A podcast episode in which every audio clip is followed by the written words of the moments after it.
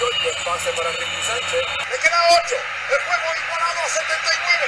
¡Vamos, Venezuela! ¡Vamos! ¡Conta! ¡Conta! ¡Entre dos! Sigue Lamont, va para adentro, para leva. ¡Tremenda la volcada, vale!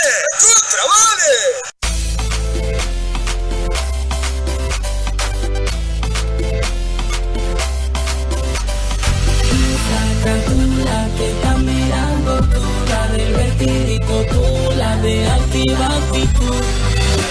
Yo sé que te gusta el.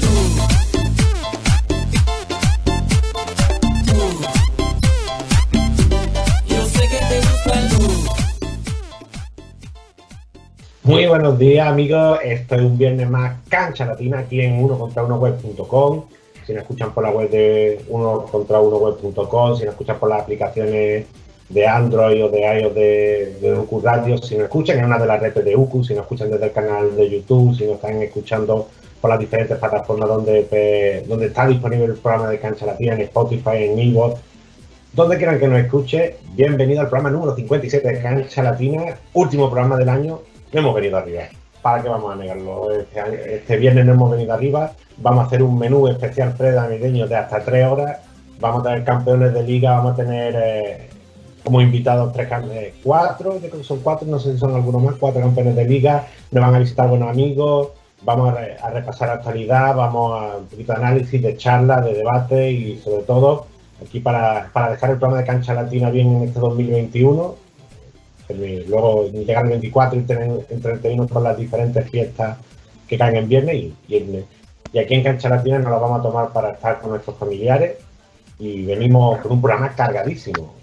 Están por ahí, vamos a charlar con con Tomás Díaz, con Jaime Lloreda, con David Rosario, con el coach Jesús Alberto López, eh, nos va a visitar Luis Modesti, Jorge Herrera, Raúl Cedeño y Víctor García, que creo que ya lo tenemos conectado y va a ser con quien vamos a arrancar para hablar del tetracampeonato de Titanes.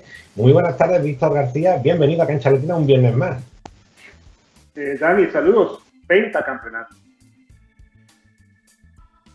Es que estoy con el Penta, el Tetra, es que tenemos campeón, tenemos a, David Rosario que sí viene del tetracampeonato, el pentacampeonato.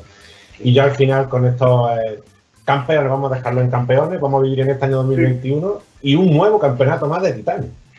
Sí, eh, en, una, en, un campeonato bastante atípico. De por sí las burbujas son atípicas, pero este campeonato estuvo eh, muy afectado por las condiciones de la cancha, por la protesta de los jugadores, por un par de juegos algo extraños, porque el séptimo clasificado de la fase regular se metió en la final. Un campeonato totalmente atípico, totalmente atípico, pero que terminó con una final interesante que se fue hasta el juego 5. Sí, y además, y incluso como bien definido lo que tú dices, y lo comentábamos en, en las horas previas al quinto partido, impredecible, porque yo creo que prácticamente, viendo cómo se había puesto la final, Cimarrones 2-0 a favor, nada, no sé si mucha gente apostaba porque Titanes le iba a dar la vuelta a la serie final para sumar un nuevo campeonato de esa manera, con esos tres triunfos al hilo. Eh, la verdad, las expectativas de la mayoría de los aficionados eran bajas eh, con respecto a que Titanes se pudiese recuperar. Eh, sin embargo, la curva de las series fue clara. Cimarrones empezó en un punto muy alto y fue bajando, bajando, mientras que Titanes iba en ascenso, ¿no? 15 puntos de diferencia a favor de Cimarrones en el juego 1, 5 puntos de diferencia a favor de Cimarrones en el juego 2, luego 2 puntos de diferencia a favor de Titanes en el juego 3, luego 4 puntos de diferencia a favor de Titanes en el juego 4 y 10 puntos de diferencia a favor del campeón en el juego definitivo. Entonces, eh, al parecer, Cimarrones empezó por el tope de su rendimiento y de ahí para adelante su curva descendió, mientras que Titanes yo creo que ese primer juego, y especialmente por la forma en que lo perdió, descendió para despertarse, para reaccionar, ajustarse y conseguir finalmente el objetivo de la organización. Hemos, hemos visto un, eh, un Titanes que ha ido cambiando bastante a lo largo de- del torneo. Un, un equipo de Cimarrona que también ha tenido diversos cambios en el plantel, aunque digamos que los jugadores clave que vemos en, en, en imagen como Dominic Morrison, pero en el caso de, de Titanes, con, eh, con un eh, Yosimar sobre todo Ernesto Glive, a un nivel espectacular, que claramente ha sido, sobre todo en el caso de, de Oglivie, la clave de este título de, de Titanes porque ha sido el jugador que ha aparecido en todos los partidos prácticamente.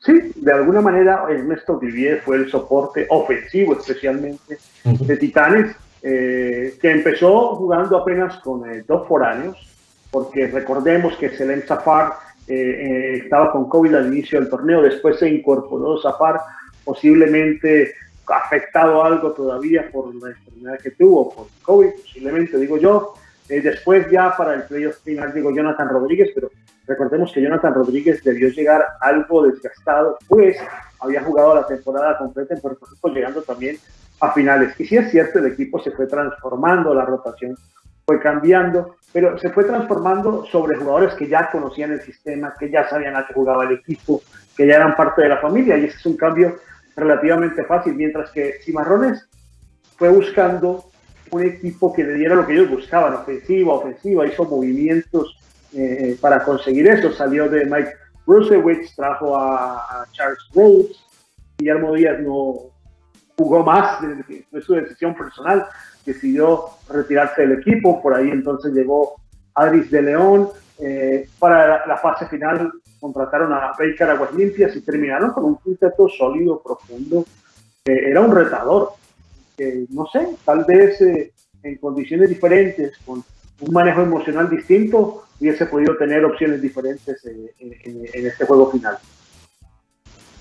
Y, lo que se ha visto al, final es el, con lo que venimos contando muchas veces, eso, cómo, cómo, los proyectos a largo plazo, cómo esos proyectos a largo plazo terminan funcionando, porque es lo que tú comentabas. Al final son jugadores que han venido jugando con, con Titán en, más o menor medida en los últimos años, pero yo el, el caso de Hansel Atencia, que a, falta de a de un digamos de un base foráneo en este caso, Hansen ha dado un paso hacia adelante y se ve como con tiempo y todos estos proyectos a largo plazo terminan dando sus frutos, sobre todo porque no suele haber eh, rivales que tengan esa misma continuidad en el tiempo y sí lo está haciendo Titanes. Sí, Titanes se ha marcado una pauta en cuanto a esa filosofía, esa política de mantener un proceso, de darles a sus jugadores la oportunidad de tener un contrato eh, a más largo plazo de lo que se está acostumbrado en el país, ¿no? Hay otras organizaciones que van en ese mismo camino, por ejemplo, eh, los Tigrillos de Antioquia, que tienen a sus jugadores criollos también bajo contrato todo el año. Eh, está pasando también con el Team Cali, que está haciendo algo similar con los muchachos de la Liga del Valle. Entonces, me parece que el buen ejemplo empieza a calar y esperamos que con el paso de las temporadas sean más los equipos que entren en esa misma tónica, pero especialmente apostándole al jugador criollo, porque eh, yo creo que los equipos tienen que cambiar un poquito el chip, tienen que hacerse fuertes en base al jugador local, eh, no al jugador foráneo, especialmente porque la oferta de jugadores locales es limitada, mientras que la oferta de jugadores eh, extranjeros es pues, muchísimo más amplia y tienes mayor margen de error. Tú debes ser fuertes con tus criollos, esos son los jugadores con los que tienes que morir. Y, Víctor, ¿qué, nos vienen, eh, digamos, en, los próximos meses o qué perspectiva hay para el próximo torneo? Bueno, Dani, como siempre, que, vuelvan las localías. Yo, por lo menos, lo que espero. Mira, Dani, las burbujas fueron buenas para sobrevivir, pero la burbuja atenta contra el nivel del espectáculo, ¿cierto? sobre todo las burbujas como la nuestra, que es una burbuja que se juega muy rápido, con partidos día de por medio, que no le da a los equipos tiempo de prepararse o tiempo de entrenar durante la competencia, que por el contrario, lo que puede terminar sucediendo es que los jugadores que juegan pocos minutos pierdan la forma.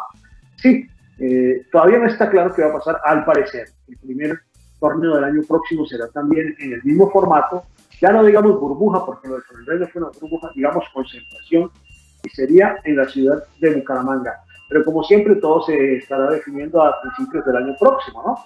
Recordemos que el año empieza con la actividad de la selección nacional en la ventana eliminatoria de febrero. Y bueno, ahora en breve vamos a intentar ir sumando a, nuestro siguiente invitado, Víctor, al, coach campeón, a Tomás Díaz, que hay que darle su mérito porque él eh, repite título con todo esto que comentábamos Titanes. Y, bueno, en lo, que vamos sumando al coach, Víctor, yo la cosa que quería plantear, te, te había visto comentarlo también en redes sociales estos días, aparte del regreso de las localías y, algo que te lo ha comentado y que venimos haciendo hincapié durante los últimos programas y el hecho de que no hay tantos jugadores criollos para tanto para toda la expansión que se quiere hacer de la liga, porque hemos visto que no hay tantos criollos para el número de equipos que hay actualmente. Y la idea era seguir sumando equipos, incluso yo creo recordar que se llegó a hablar de 14, 16 equipos, me parece una cantidad exagerada para, para el nivel de desarrollo que hay ahora mismo. Quizás de, aquí a un año en, en ese equipo, pero actualmente está claro que los números no dan. Estoy de acuerdo contigo. Y recuerda que ya los llaneros de Villavicencio tienen un derecho de ser franquicia, ¿no? Falta arreglar algunos detalles, pero ya pasaron varios filtros. Había pasado lo mismo con la organización de los Taironas, si no me equivoco, de Santa Marta. Es decir, potencialmente ya hay 14 equipos. Y estoy de acuerdo contigo y eso es algo que es muy visible y es que no hay eh, la cantidad adecuada de jugadores para sostener 12 menos 14 equipos y tener de esa manera una liga competitiva. Habría que empezar por la base, una liga de desarrollo, un proceso de reclutamiento y así ponerse metas, digamos, más programadas, ¿no? Qué sé yo, aumentar a 10 dentro de 2, 3 años, 4 años, 5 años, metas en el tiempo que permitan eh, crear espacios para que los jugadores se desarrollen y que los equipos eh, tengan materia prima como armarse. Y Víctor, ahora, ahora sí lo tenemos comentado, me, me comenta Leo Margo de, desde el control que lo tenemos conectado y lo vamos a saludar. Muy buenos días, eh, coach Tomás Díaz. Bienvenido de nuevo a Cancha Latina y felicitaciones por ese nuevo título con Titanes. Muchas gracias, muchas gracias. Y bueno, felicitarlo también a ustedes por, por la acogida que han tenido con, con, con el básquet colombiano, con todo lo que está ocurriendo y pues también complacido por obviamente por el triunfo de Titanes, ¿no? Y, Tomás, coach, felicitaciones. Eh, ah, gracias. Tomás, felicitaciones y quería abrir con una pregunta. ¿Este torneo se gozó o se sufrió? Mm, bueno, se sufrió, se sufrió. Eh, a diferencia del, torneo pasado, donde nosotros dominamos, dominamos ampliamente, eh, este torneo eh, por muchas, muchas inconsistencias durante el mismo evento por parte y parte, por parte del equipo, porque igualmente nosotros, si ustedes recuerdan, comenzamos con un solo extranjero y ahí fuimos, ahí fuimos tratando de darle alguna, alguna orientación en lo que era el juego que ya traíamos, pero fue muy sufrido eh, por esas mismas inconsistencias, pienso yo. Y eh, yo la, verdad es que tenía, tenía la, la pregunta, mi primera pregunta también iba por esa línea, porque está claro que ha sido el, el torneo más peleado de los que ha conseguido hasta ahora Titanes y, y se, saborea con, se saborea especialmente por, por, todo lo que ha ido ocurriendo durante el campeonato. Y, y la, mi pregunta iba a, por, conocer dónde están las aspiraciones ahora de Titanes, porque hemos visto todo, el, no participa en la Basketball Champions League, eh, todos esos problemas con la Liga Sudamericana y hay que mantener el, eh, la fuerza y la intención intacta para seguir dominando en, eh, en, Colombia a la espera de lo que se puede hacer a nivel internacional. bueno, una, una de las, digamos, deudas que tenemos con el proyecto es tratar de, tener un buen resultado a nivel internacional. Para nadie es un secreto, pues que Titanes como tal eh, ha hecho el trabajo aquí, siendo un, club relativamente nuevo, o nuevo, digámoslo así. Lo que más queremos es comenzar nuestra tarea a nivel internacional. Sabemos que es a otro precio, ahí no podemos decir que, que vamos a ganar enseguida un torneo, ¿no? Vamos a, vamos a tratar de hacer buenas presentaciones, así como lo han hecho todos los equipos eh, referenciados ya a nivel internacional, comenzando por la Liga Suramericana. Pienso que es la mejor examen que podemos tener para luego sí apuntar a una BCL. Pero bueno, las directivas son las que ponen los, eh, las metas. bueno, estaremos ahí eh, atentos a eso para, para sí mismo planear y buscar la, forma de, de darle también a Colombia un, eh, una buena noticia con lo que es la representación a nivel internacional. Tomás, ¿qué tanto influyó la cancha, la humedad en la confianza de jugadores? Mira, eh, eh, te lo voy a decir así, Jonathan Rodríguez, eh, desde que llegó tuvo, tuvo inconvenientes y se sentía muy eh, inseguro. El, eh, el, caso de los jugadores que estaban desde el inicio manifestaban el, el riesgo que, que, que, había al lesionarse y poner en juego su carrera como profesionales de, del básquet. Yo creo que eso mismo le pasó a varios jugadores. Tengo entendido que Superman Díaz también se fue precisamente porque no quería poner en riesgo su salud.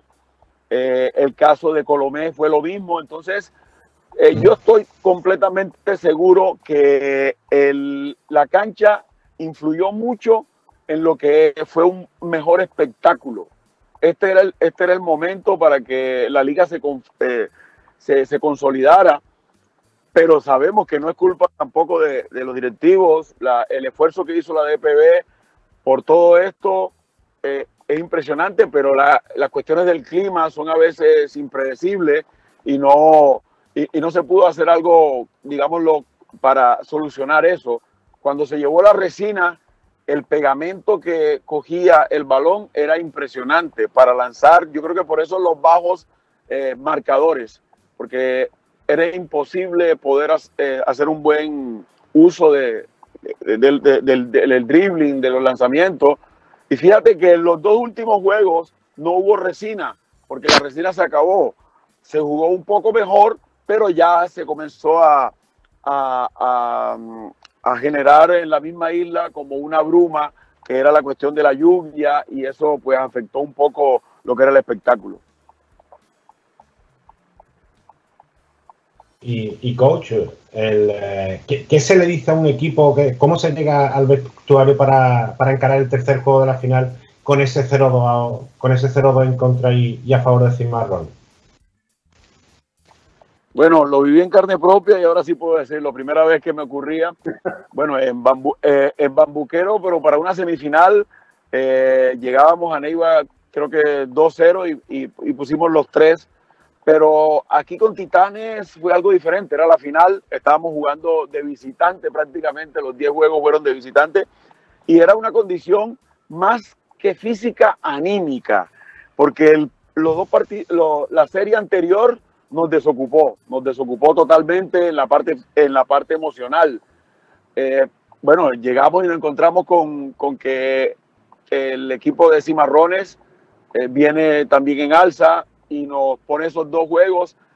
Ahí hubo eh, de parte de la directiva algunas, eh, algunas charlas, algunos, en, digamos, confrontamientos con los jugadores y, y, uno de esos era que los jugadores se sentían un poco inseguros, inseguros con la cancha, inseguros con varias cosas, pero no era excusa, no era excusa y había que salir a jugar, había que salir a hacer las cosas bien y, y prima, y prima lo que es la memoria ganadora de estos muchachos, que de verdad felicitaciones a ellos, a mi equipo, porque sabemos que en los momentos difíciles, cuando se necesitó a Hansel, cuando se necesitó a, Jonathan, cuando se necesitó a todos los jugadores, al mismo Soren, eh, eh, bueno, se me escaparán varios ahí, pero todos tuvieron su momento en los, en los tres juegos restantes y eso es lo que uno necesita. Hay veces que hay buenos jugadores, pero no son ganadores. Yo creo que tenía buenos jugadores y ganadores, que yo creo que es importante también para, para, para tenerlo en cuenta. Tomás, eh, Alberto Cafarroso ha manifestado que para el primer semestre del año próximo tendrá un equipo de transición. ¿A qué hace referencia? Eh, bueno, se supone que este equipo también era de transición. Yo tengo, o sea, hay que hablar, hay que hablar con la directiva, porque uno como coach eh, a mediada temporada te están exigiendo también, te están tratando de, de, cómo es, de, de ayudarte, porque no solamente la exigencia, sino que hay ayuda. Y, y hay veces que se hieren, se hieren los, eh, los sentimientos, que fue lo que, pasa, lo que pasó este año. Este año cuando nosotros decidimos hacer una etapa de transición también en este, en este torneo, eh, nos cancelan la Liga Suramericana. Yo creo que todos nos, nos sentimos un poco desilusionados y bueno, vamos a buscar el torneo otra vez. Entonces, eh, ahora hablar de transición es temprano, esperemos a ver qué ocurre, porque igualmente nosotros queremos hacer una buena preparación y una buena eh, eh, un, buen reclutamiento para lo que es eh, los torneos internacionales. Indiscutiblemente ese va a ser nuestra meta para el año que viene. Y, coach, estamos en el, último programa de cancha latina de, este año 2021 y ya una, pregunta ya fuera del, tema de baloncesto, ya se acercan las fiestas navideñas y, y, algo que le vamos a ir preguntando a todos los invitados eh, ¿qué, nos falta en la, en la casa de, Tomás Díaz para esta fiesta navideña? no, tengo, tengo mis hijos eh, lejos, eh, tengo mi hija en, con su hermano en, Dallas. bueno, y, nos va a faltar, nos va a faltar obviamente esa parte de, la unidad familiar, pero igualmente pienso que hay, una, hay un sabor bien, bien rico al terminar el año así como lo terminamos y de la forma como, como pudimos cumplir las expectativas de, de, los patrocinadores, de la afición, de, los, dueños del equipo, de los mismos muchachos, de mi familia también. Entonces, todas esas cosas como que eh, nos da un mejor, una mejor Navidad, ¿no? Sabemos que siempre en estas épocas se recuerda uno de lo que hizo, de lo que no hizo, y gracias a Dios tenemos ahora unos buenos recuerdos de lo que fue este año. Así es. Tomás, de mi parte, puedes irte a tomar el segundo desayuno del día. Y gracias por atendernos. Hombre, muchas gracias, muchas gracias. Y de verdad, felicitarlo. Eso es lo que necesita el básquet colombiano. Mucha difusión. Y bueno, felices fiestas para todos. Bendiciones. Igualmente. Muchas gracias, coach. Hemos tenido el, el testimonio de Tomás Díaz, coach campeón con, con Titanes de Barranquilla. Y bueno, Víctor, antes de despedirte, te, tengo que hacer la misma pregunta, pero sé que me va a hablar antes de la Liga Femenina. claro, Dani. Eh, quería robarte un minuto para hacerle saber a, nuestra audiencia que hoy empieza el cuadrangular final. A mí no me gusta decir Final Four, el cuadrangular final de la Liga Superior Femenina de Baloncesto. Eh, se jugará entre hoy y el próximo domingo en Medellín. Ya están o allí o en camino los cuatro equipos que clasificaron, que son las Atlantas de Barranquilla, que clasificó Invicta, el Indeportes eh, de Antioquia, que será el, el anfitrión, el local, que va a tratar de defender el título, las Guerreras de Bogotá, Guerreros de Bogotá, que pasa con un registro de 10-2 y que se ha potenciado enormemente con la llegada de Tatiana Mosquera y con el nivel de sus jugadoras, y el equipo sorpresa que es Power Basketball de Manizales, que llega con un registro de 5 y 5 que dejó en el camino a las hormigas de Santander y que está allí ya superando inclusive las propias expectativas de la organización. Los juegos se van a poder ver a través del Facebook de la Federación Colombiana de Baloncesto, de tal manera que atentos al baloncesto femenino. Te escucho, Dani. Y la, pregunta que nos va a faltar a todos los invitados es ¿qué, qué nos falta en o qué es fijo en toda la fiesta navideña en casa de Víctor García? Fijo en mi casa.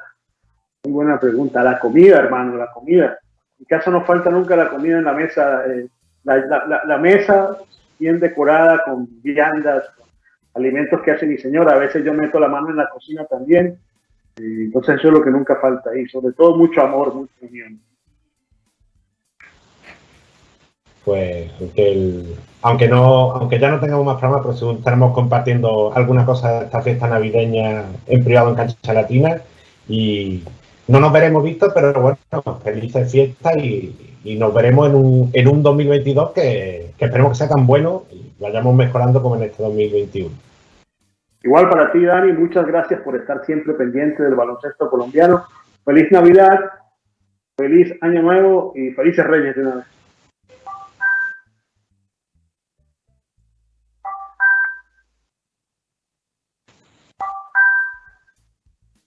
Pues muchas gracias, Víctor. Hemos tenido nuestro repaso al baloncesto colombiano de la mano de Víctor García, nuestro enviado especial en Colombia de Cancha Latina. Y nos vamos a ir en breve a buscar a nuestro siguiente invitado. Ya hemos tenido al primero de los campeones, hemos tenido a Tomás Díaz. Vamos a ir a buscar al, segundo de los campeones, vamos a ir a buscar a, Jaime Lloreda, vamos a viajar hasta Panamá para hablar con el, con el veterano Pivo del el Pivo de Correcaminos de Colón, que recién salió campeón con, con el equipo colonense con el equipo de su tierra y vamos a ver cuáles han sido sus sus sensaciones después de, de un torneo que la ha tenido que pelear mucho correcaminos de, de Colón porque ha venido de, ha tenido que venir de atrás con esa remontada en semifinales ante Atlético Nacional. Ahora después ha tenido que, que batir en esa, en esa gran final al, al equipo que ha sido la, la revelación, al, al, equipo de, de Dragones de, de, Don Bosco, perdón. Y yo creo que viene un, un testimonio muy interesante, además de, un jugador como Jaime Llorera, que siempre decimos de esos jugadores que parece que nunca se van a retirar y que siempre vamos a, a tener, eh, a tener en activo. 41 años ya y lo hemos visto no solo en Panamá, sino también lo hemos tenido recientemente en Uruguay, en México, ganando hace, creo recordar, dos, tres temporadas, creo que fue 2018, ganando la, la liga en Paraguay. Y al final yo creo que un, un testimonio interesante para ver eh, otro, otro aspecto, para sumar un poco de testimonio de campeón en este, en este programa de cierre de año, que lo que hemos dicho, hemos tirado la, la casa por la ventana. Queremos, queremos saber, conocer eh, y recorrer toda Latinoamérica para poder ver eh, los testimonios de los jugadores. Y, y bueno, ¿qué más? Vamos a repasar un poquito en lo, en lo que vamos en lo que vamos conectando como, con Jaime Lloreda. Hemos, seguimos teniendo baloncesto porque no han acabado muchas ligas, vamos a ir viendo diferentes, diferentes campeones, títulos y, y al final, cuando volvamos para el primer programa de 2022, nos van a quedar al final los torneos largos, nos va a quedar Argentina, nos va a quedar Brasil, nos va a quedar Uruguay, Chile, entre la Copa Chile y la Liga Nacional, y nos van a quedar más una Basketball Champions League, que ya dio primera en este, entre este fin de semana, el pasado fin de semana y este lunes, lunes, martes y miércoles, con de nuevo dominio de los equipos brasileños, con uh, Cangrejeros de Santurce debutando con dos victorias, con uh, para acompañar a los líderes invictos, que son Sao Paulo, Mina y, Flamengo. Yo creo que un, uh, un, grupo A con Cangrejero, que sacó las dos victorias, Edmonton Stinger, que debutó con un triunfo ante Real Estelí, y el propio campeón, campeón de Nicaragua. Me gustó mucho, yo pensaba que Cangrejero iba a estar un poco por debajo de esas expectativas por, por ser un, equipo, digamos, que el, yo hubiera esperado unos nombres mayores, pero ha funcionado muy bien con Isaac Sosa, con ese, como ese hilo conductor desde, del equipo del BSN a, este equipo con muchos nombres, con muchos nombres nuevos, con uh, todos fichajes del BSN y casi sin refuerzo, ante un, uh, un equipo canadiense donde destacó Trayson Barrett como el, el jugador más destacado ante un, un equipo sin, sin, grandes nombres, el equipo canadiense, y, y, un Real Estelí en el, otro Real del grupo, donde perdió los dos partidos, pero eh, quedó muy cerca del, triunfo ante, ante, la afición, ante, esta primera sede que se disputó en Managua, con, con Ismael Romero y Renaldo Balmantura, yo creo que aunque de todas formas, como tendremos después al, al coach David Rosario, hablaremos un poquito más con él de, de toda esta primera participación o primera ventana de, de Grupo A con, estos tres equipos en la primera ventana de la Basketball Champions League. Un Grupo B con, con Sao Paulo como líder, eh, un trío clave en el, en el, equipo paulista, Bruno Caboclo un espectacular, creo que va a llegar un momento en que se le quede pequeño el baloncesto latinoamericano y, vuelvan a, fijarse, a fijarse en el perdón, equipo europeo, con, uh, como decía Caboclo, Samuel Stalwart y Marquinhos ahora en Sao Paulo, con esa, esa ventaja de 2-0. Pinza, eh, pinza muy bien con, uh, con uh, Eric Anderson y, el casi debutante Terren Rodríguez como figura y, Nacional sin alcanzar el triunfo con dos derrotas en esta primera ventana. Y ahora, antes de, de seguir repasando la Basketball Champions League, nos vamos, ahora sí nos comenta, me comenta León invitado conectado y lo voy a saludar. Así que, eh, Jaime Lloreda, buenas tardes y bienvenido a Cancha Latina. Eh, muy buenas, muy buenas, bueno, acá buenos días, pero buenas tardes. Gracias por, gracias por, gracias por tenerme. Dígame. Bueno, Jaime, un, un, placer tenerte, tenerte aquí en Cancha Latina. Eh, queríamos hablar contigo por no, no, solo por tu carrera, sino ahora, principalmente por este último título con Correcaminos de Colón. Estamos haciendo un repaso final de año y tenemos varios, queríamos tener a varios campeones de, los últimos, de la última liga que se han disputado. Y, lo primero de todo es felicitarte por, felicitarte perdón, por ese título y, y el gusto de salir campeón con el equipo de tu ciudad. Eh, sí, sí, sí, sí, ha sido algo, un placer ya. a esta altura de la todo el que vive en Panamá y sabe qué significa otra ciudad para este país, creo que me va a entender y fue, fue una experiencia muy bonita, fue muy bonita. Y sí, además lo venimos comentando durante estas semanas cómo, cómo ha ido evolucionando el torneo y, un sprint final que ha tenido Correcaminos de Colón espectacular, con, con muchas lesiones, con, eh, forzando jugadores eh, con muchos minutos en la cancha y remontando esa semifinal ante Atlético Nacional y, y ganando en, la final al, equipo debutante y revelación de Dragones de Dos Bosques. Así que un título, eh, eh, feliz por el título, pero un título muy peleado en esta ocasión. Así sí, no se nos hizo fácil, pero cada, si es que vio las temporadas, cada equipo tuvo su baón y tuvo su alta y su baja. Y, creo que nuestra alta no vino en el momento preciso, que ganamos seis huevos jodidos. Yo creo que el equipo lo sabía, eh, teníamos bastante veteranos, sabíamos, sabíamos lo que tocaba, sabíamos lo que hicimos mal, lo que hicimos bien y, y nos unimos y mejoramos y pudimos hacer, hacer, esa remontada que realmente se veía dura de hacer, pero gracias a Dios se logró y eso fue lo, eso fue lo, lo, principal. Y, y, además el, jugar tantos minutos, lo, lo venimos también diciendo todo en nuestro programa de Cancha Latina y en la web, para jugadores veteranos, aunque nadie diría que jugadores como, tú y Michael Key sois veteranos porque la, edad no se manifiesta en la pista y, habéis peleado jugando un montón de minutos y al menos desde fuera nadie diría que sois los más veteranos del equipo. La, edad se nota después del juego, no dentro del juego. Tú sabes, cuando tú terminas de jugar. Te duele hasta la uña del pie, pero uno se prepara y uno, uno trata, a lo mejor uno sabe cuándo, cuándo, cuándo botar la energía, cuándo no. O sea, ya con el tiempo uno aprende cuándo sí, cuándo no. Hay veces se no ve, hay veces se no, a veces se no ve, a veces no se no ve la edad. Pero es porque ya sabemos cómo controlar el cuerpo. Yo creo que eso fue una de las cosas más importantes y sobre todo que entrenamos muchísimo este año. Así que yo creo que eso fue lo que nos ayudó bastante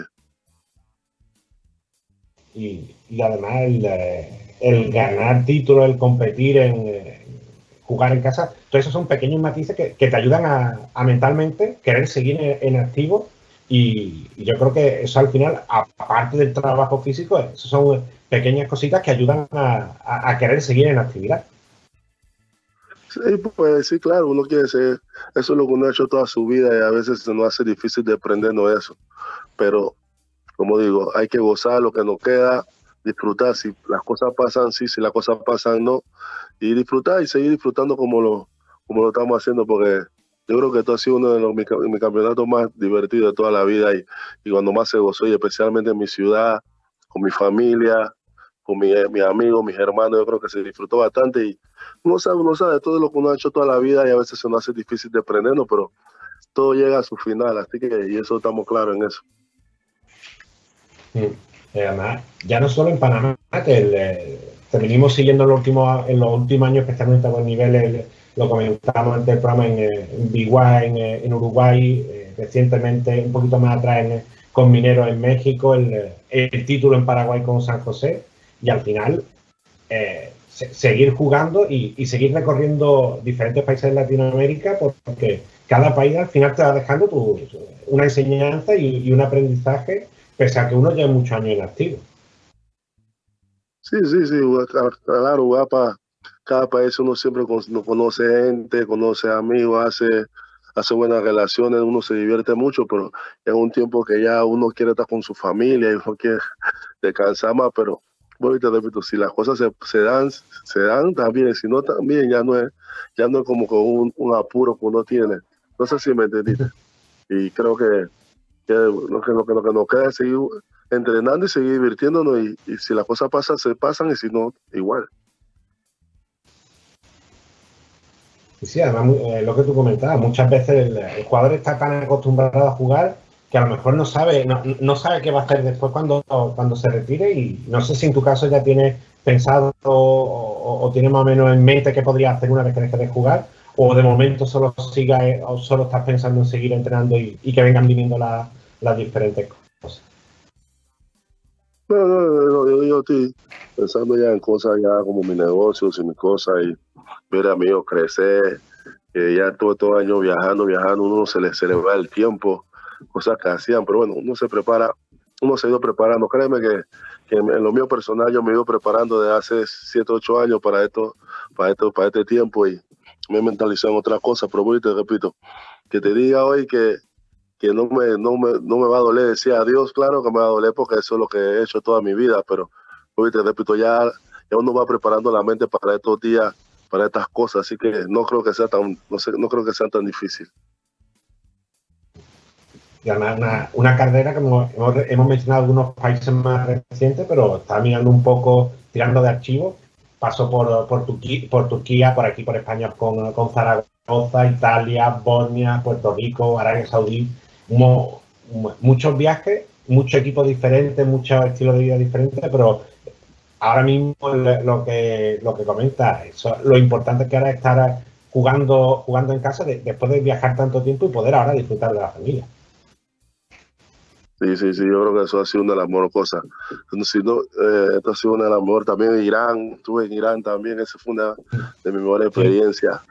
Eh, yo creo que ya sí, sí, sí, que no queda, ya disfrutar la familia, ver a mi hijo crecer y, y poder enseñarle un poco de lo que aprendí, porque todos quieren ser basquetbolistas, así que me toca enseñarles que sean mejores que yo, así que, así que nos vamos, nos vamos por esa vía, vamos por esa vía para ver si lo hacen mejor que yo. Si no, ni modo aquí está papá para ellos. No sé si me entendiste. Y además, Jaime, hablamos de los diferentes países, todos los equipos, pero el, gusto siempre de jugar para la selección nacional, ese es siempre el premio máximo para, para cualquier jugador. Sí, sí, sí, yo creo que fueron, fueron casi 15 años largos. no sé, muchas veces no se logró el objetivo, pero uno se divirtió y uno, uno se conoció y siempre representaba tu país siempre siempre un orgullo para uno, porque desde chiquito uno siempre quiere estar, usar, usar la camiseta de tu selección y cuando uno lo logra, como que, wow, es como un sueño. Y se logró y se hizo por 15 años y, y se le agradece a Dios por, e, por, por, esa, por esa, magnífica, esa magnífica aventura que, que, me hizo vivir, esa experiencia. Sí, un, un, presente de la selección panameña con con varios jugadores desarrollándose en el exterior, con, buenos jugadores a nivel continental. ¿Qué, le hace falta a la, selección panameña para, volver a, alcanzar aquel nivel que lo llevó al, Mundial de 2006? Yo creo que le falta eh, hacer un mejor, como te digo, un mejor programa juvenil de eh, tratar de catar a la gente nueva, a los que vienen subiendo. Que se nos ha desviado ahora un poco, eh, que ahora en Panamá casi todo el mundo quiere jugar fútbol pero yo creo que si trabajamos con el núcleo nuevo y tratamos de hacer la cosa bien y, y perfeccionamos nuestros directores, los mandamos a estudiar, a prepararse, yo creo que podamos vivir, podemos estar en ese nivel que tuvimos años atrás. Creo que esa es una de las partes que hoy en día todo el mundo quiere ser director. Jaime, como, como Perdón.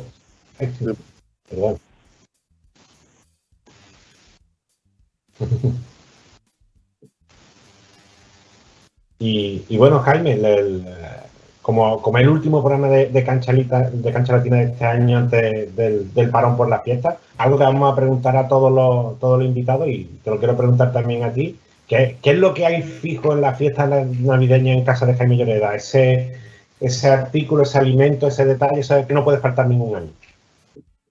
Eh, eh, ¿qué, es lo que hay para la fiesta navideña? Como así que, ¿Cuál es la, como la comida? Sí, el, eh, algo que sí, algo que no puede faltar.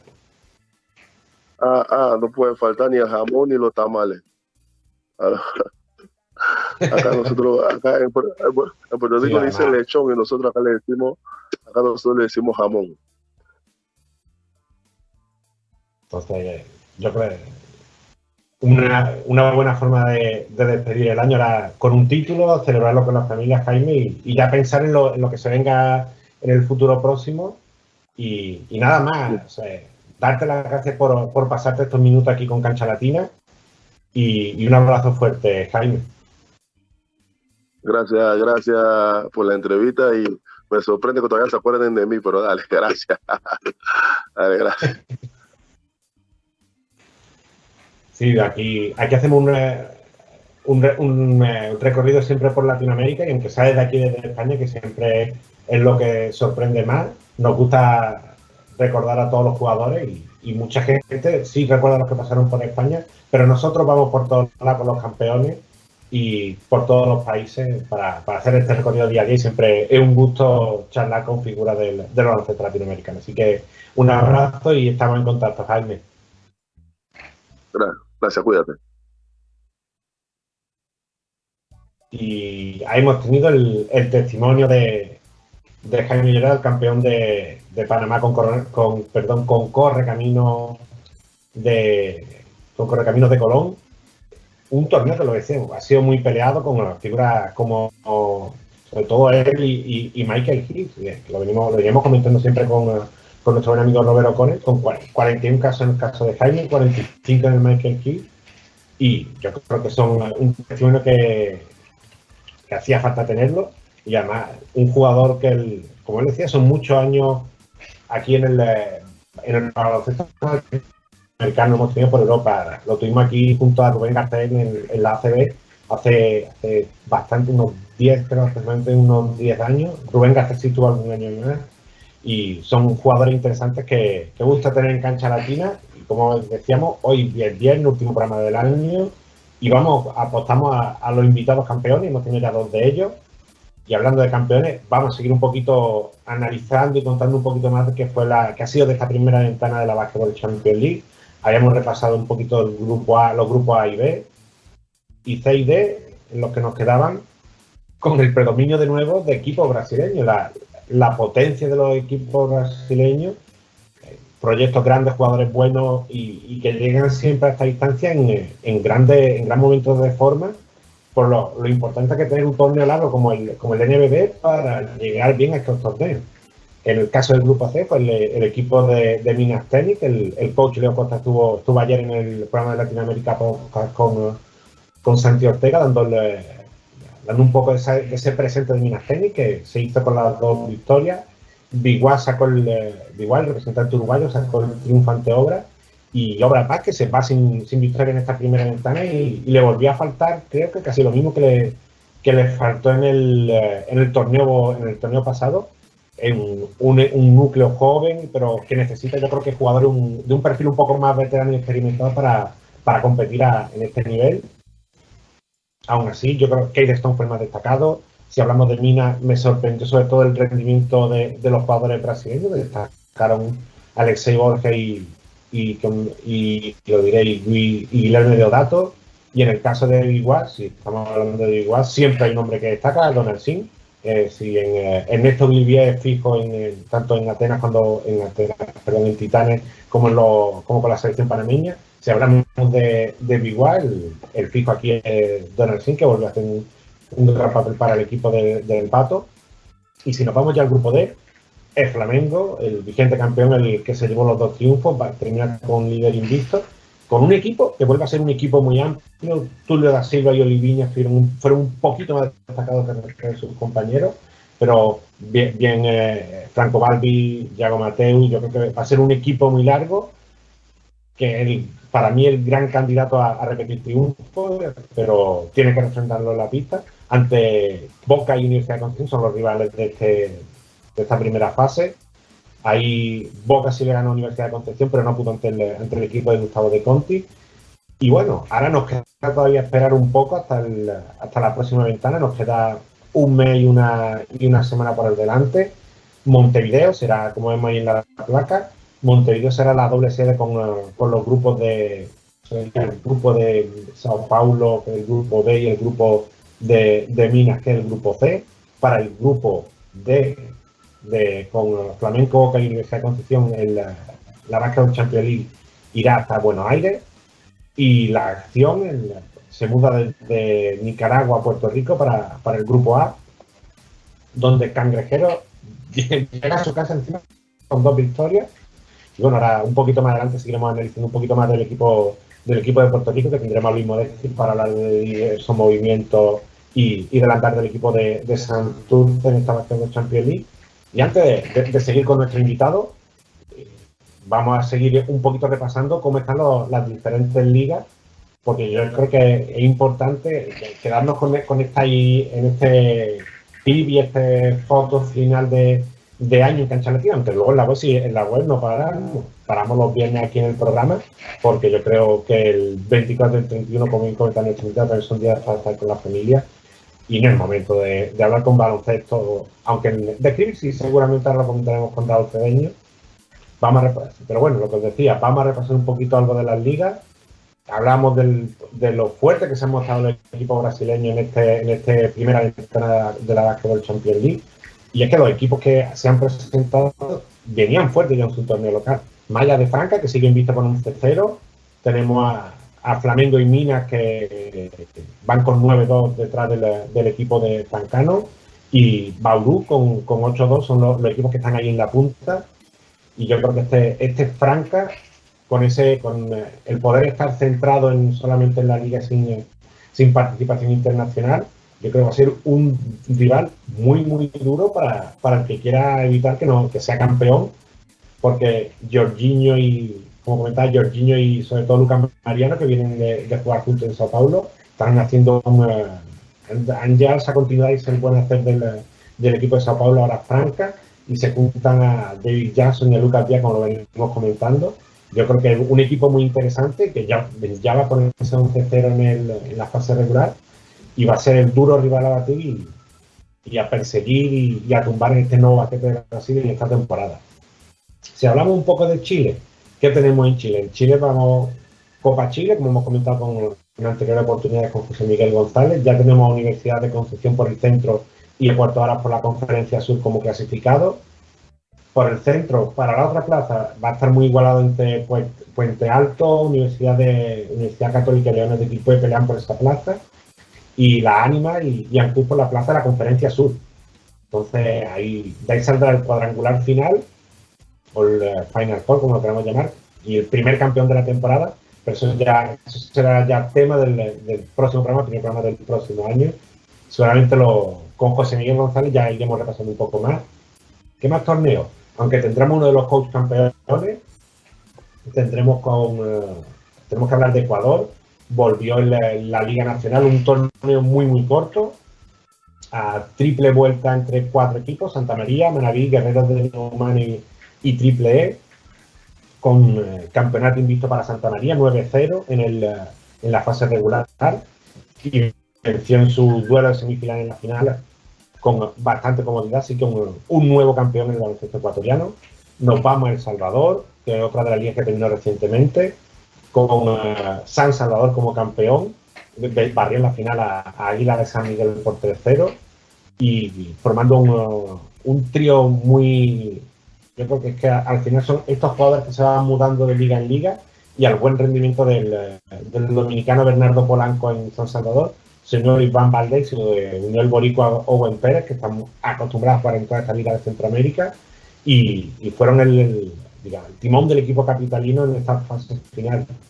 Si, recordáis la, nota con el coach Pablo Peloa, el, el entrenador de Águila de San Miguel, decía que había que tomar la recta final del campeonato donde los posibles refuerzos, tanto boricuas, dominicanos o cubanos que pudieran venir, podían cambiar un poco lo, lo que estaba haciendo la fase regular. Y ahí se demostró con ese, que ese cambio le ha favorecido a, a, San Salvador. Y barrió sorprendentemente a Águila de San Miguel en la final con vino, venía, sí venía de pasarlo un poco más complicado con, con eh, el equipo de Brujo en, semifinales, con, tuvo que esforzar el quinto partido, pero lo que fue la fase final fue, fue barrida y yo creo que el, un campeón merecido y un nuevo campeón más en este torneo clausura de la Liga Mayor del Salvador, donde Fast Fever fue el campeón del femenino, que también terminó recientemente, todo torneo corto con pocos equipos, pero yo creo que al final lo, lo más importante después de todo este tiempo de, de, parón por la pandemia es que se vaya, vayan recuperando los equipos y vayan recuperándose los torneos. Está bien que no son torneos largos con 8 o 10 equipos, pero yo creo que es importante que se vayan reactivando las diferentes ligas y, los diferentes países para poco a poco ir recuperando esa normalidad que tanto queremos todos. De Nicaragua hablaremos un poquito después con el, con el Poder Rosario. Y la liga, una de las ligas largas en activo, la, la LUB, la Liga Uruguaya, estamos en mitad de la jornada 10. Tres partidos se jugaron ayer de la jornada 10 y cuatro se disputan esta noche. Eh, victoria de defensor ante Capitol por 65-69 con Gran actuación del, del duelo Kelsey Barlow y Tristan Spurlock. Victoria de Braika 74-56 ante un, un, eh, perdón, Urupan con 18 puntos de Jermaine Jordan. Victoria de, de Urunday, eso sí, ante, ante Aguada 98-94 con, con 19 puntos del lituano más uruguayo, de Ciliomanta Riauca. Y vienen eh, cuatro partidos para, el día de hoy.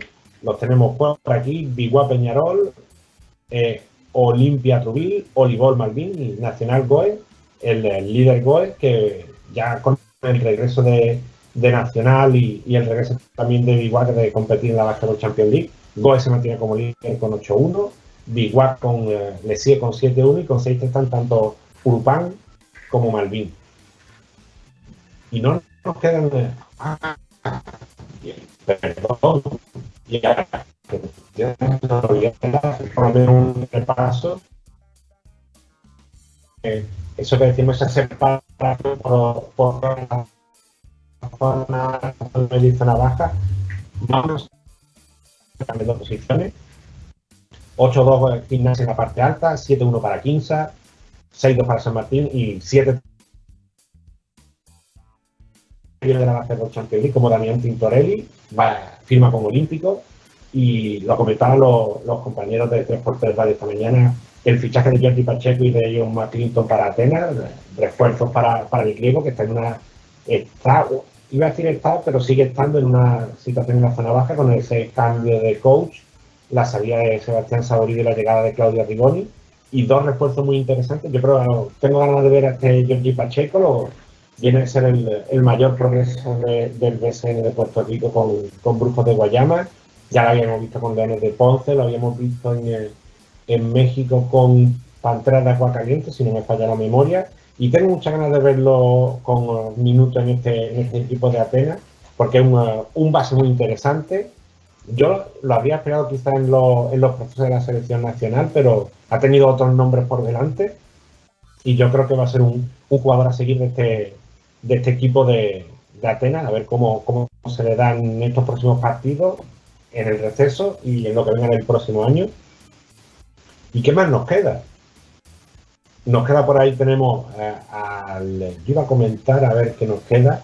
Nos queda alguna liga más en activo, nos queda Perú, pero la dificultad de encontrar información, no vamos a, a mencionarlo, dificultad aparte, porque hay que recordar que la Federación de Perú fue desafiliada hace, hace, unos, hace unos, unos meses, no sé cuestión de años, un, dos años, fue 2018, 2019, no recuerdo exactamente, y ya está volviendo poco a poco, ha realizado un Super 5 con, eh, con el primer torneo y están intentando volver un poquito a las actividades, porque recordemos que no hemos visto ni en, ni en ningún torneo de selecciones, ni tanto masculino ni femenino, y es importante que el, que lo se vaya recuperando la normalidad ya con una nueva directiva y habrá que estar atentos a ver qué sucede del, de este baloncesto de Perú, que si bien no es de lo más potente del continente, pero es importante que todos los países tengan su baloncesto y aquí en Cancha Latina, tanto en web como en radio, estaremos contando lo, lo que vaya sucediendo.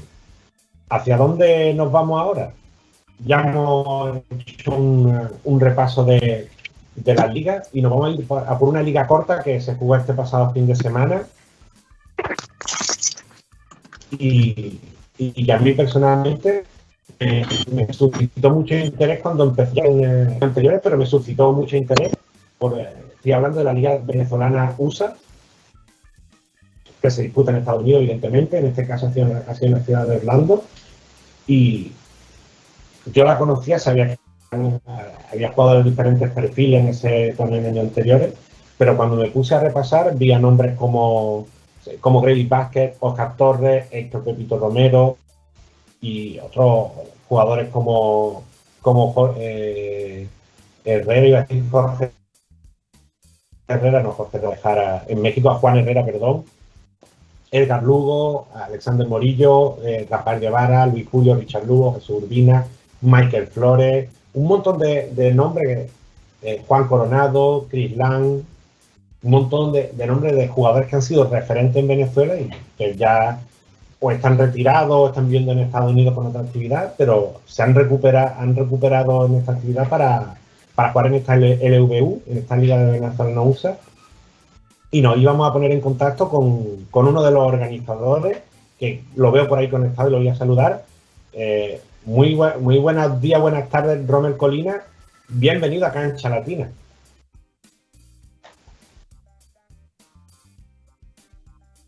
Parece que no lo escuchaba. Ah, creo que está muy, creo que está ¿Me escuchas? muy buenas. Rommel. Ahora sí. Muy buenas, Rommel. Bienvenido a Cancha Latina y, y qué bonito ha sido ese torneo de la Liga Venezolana USA que habíamos venido hablando en, eh, en semanas anteriores y yo creo que ha sido todo un éxito.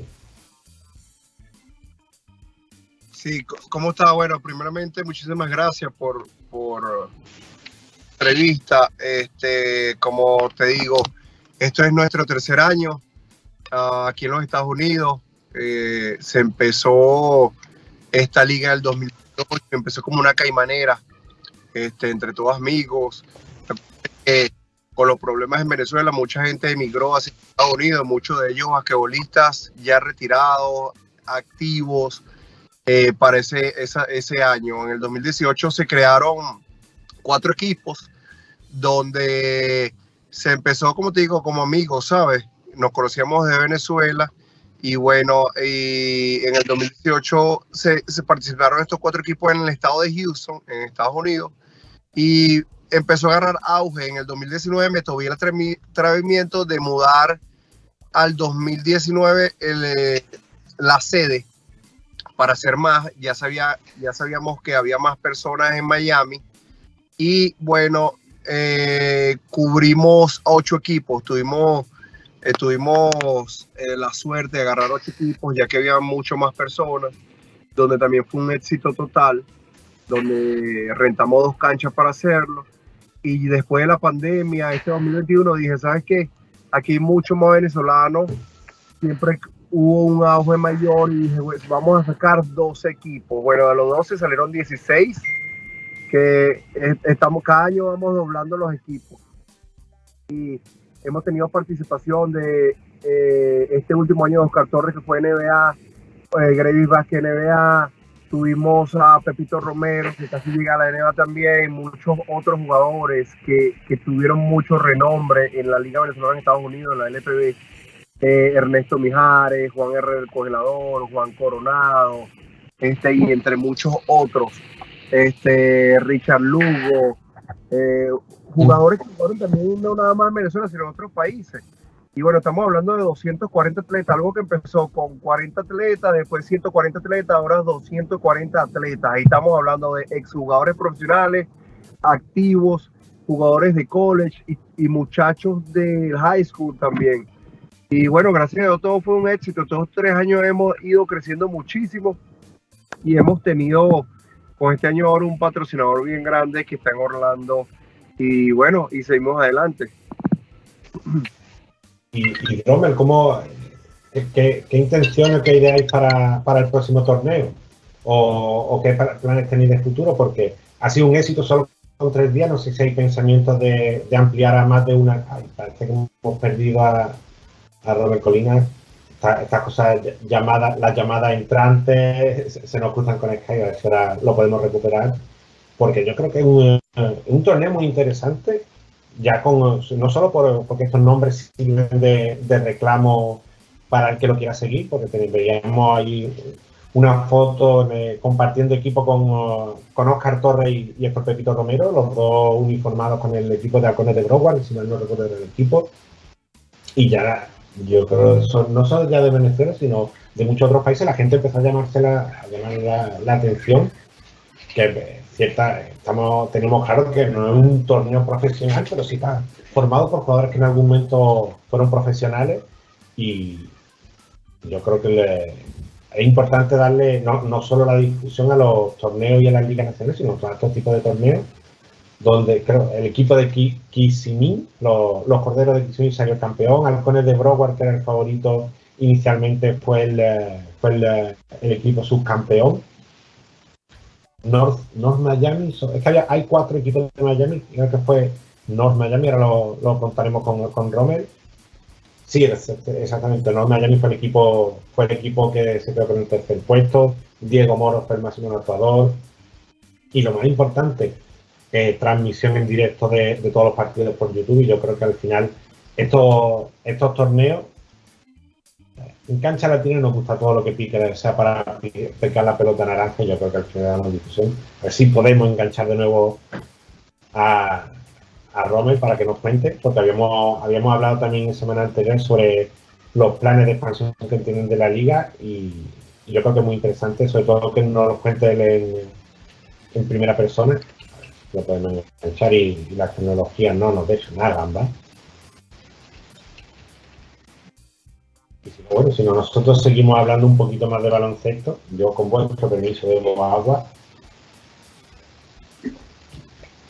Y ya que hemos repasado todas las ligas, hemos repasado Basketball Champions League, podemos repasar un poquito la acción de los, de los diferentes.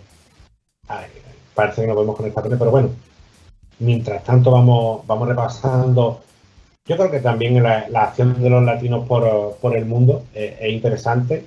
Y yo en esta ocasión me quería fijar en. Tenía ahí apuntado dos países, son Japón y son Islandia. Creo que hemos viajado en, en oportunidades anteriores por allí, pero importante Mira, parece. Ahí los recuperamos de nuevo.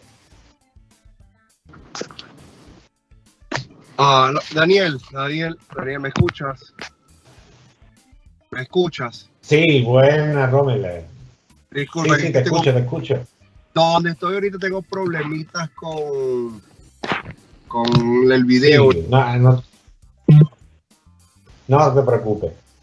Estamos- es, es lo que tiene hacer programas en directo, que la- las comunicaciones de vez en cuando nos, nos juegan alguna mala pasada, pero no te preocupes que estamos acostumbrados y, y son cosas del día a día del programa. Y bueno, Perfecto. recuperando lo que le- lo que te quería preguntar, por lo- los planes de futuro, porque se- hemos visto que los éxitos eh, se ha difundido, hemos tenido eh, streaming de, los partidos, se han podido ver a través de YouTube. Y si hay planes de, tener más de una edición por año, eh, ampliar el número de días de competición, ¿qué, qué planes de futuro tiene esta, esta liga venezolana? Mira, ah, lo que se estaba hablando es que han llegado muchos más jugadores y ahora vamos a hacer prenacionales. No nada más vamos a esperar un año para hacer este torneo de cuatro días, sino ahora vamos a hacer uno en marzo, creo que uno en mayo y así sucesivamente porque van a salir muchos más equipos, ¿sabes? Este, la intención es mantenernos jugar, eh, a jugar y también crear escuelas para niños, ¿sabes? No nada más es en la gente adulta, sino nada más nos vamos a enfocar también en los niños, en hacer escuelas en muchos estados de los Estados Unidos también.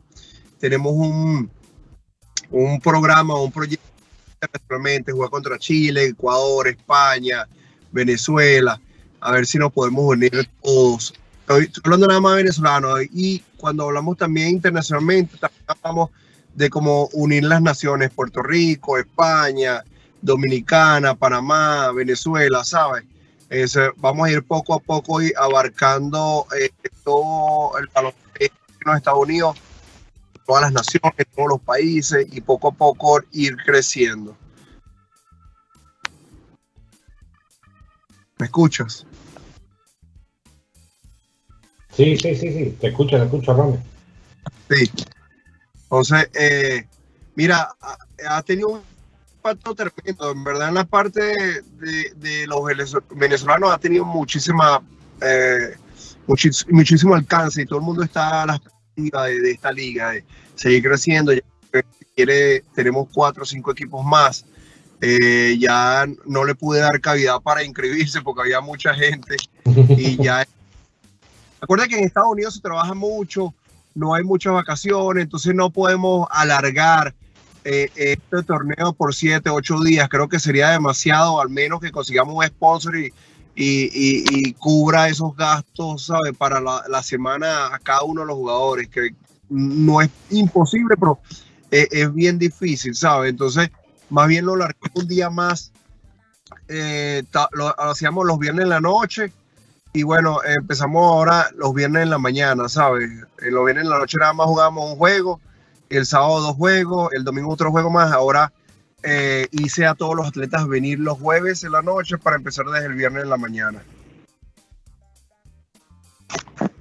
Y yo, yo creo que ha, sido un, eh, una edición muy, interesante. Además, yo creo que el- lo, más importante es lo que tú comentabas, cómo se ha ido creciendo en el número de equipos, cómo se sigue creciendo en el número de jugadores y el, eh, y el impacto, sobre todo, porque el- el reclamo de, de los jugadores. Porque volver a ver en cancha, a los- sobre todo esos tres nombres que tú comentabas, Oscar Torres, Pepito Romero y, y David Vázquez, de hecho, con eh, el, equipo de Pepito Romero y, y Oscar Torres, se, se hablaba de él como uno de los candidatos y uno de los equipos casi favoritos al título. De hecho, llegaron hasta, hasta la final. Sí, lo- mira, mira qué pasó, qué pasa, como son dos juegos diarios y nosotros teníamos un roster de mínimo 10 jugadores a 15 jugadores, ya tenemos experiencia de que dos juegos diarios es muchísimo y más cuando llega una final tiene seis juegos en tres días. Eh, hubo, muchas lesiones, Pepito Romero se lesionó el hombro, no pudo jugar, nada más jugó el primer juego. Creo que fue también fundamental la lesión de él en, en que ellos quedaron de segundo o no quedaron, no, no ganaron. Disculpa. y o como otros otros jugadores también, yo me lesioné en el tercer juego. Entonces hubo muchos factores, muchos jugadores lesionados que podían avanzar un poquito más este, o llegar a la final. Eh, y bueno, por, por yo creo cuestiones de tiempo y de, de, de, ¿cómo te digo? Se me olvidó la palabra, de injuries, de, ah, de lesiones, de lesiones.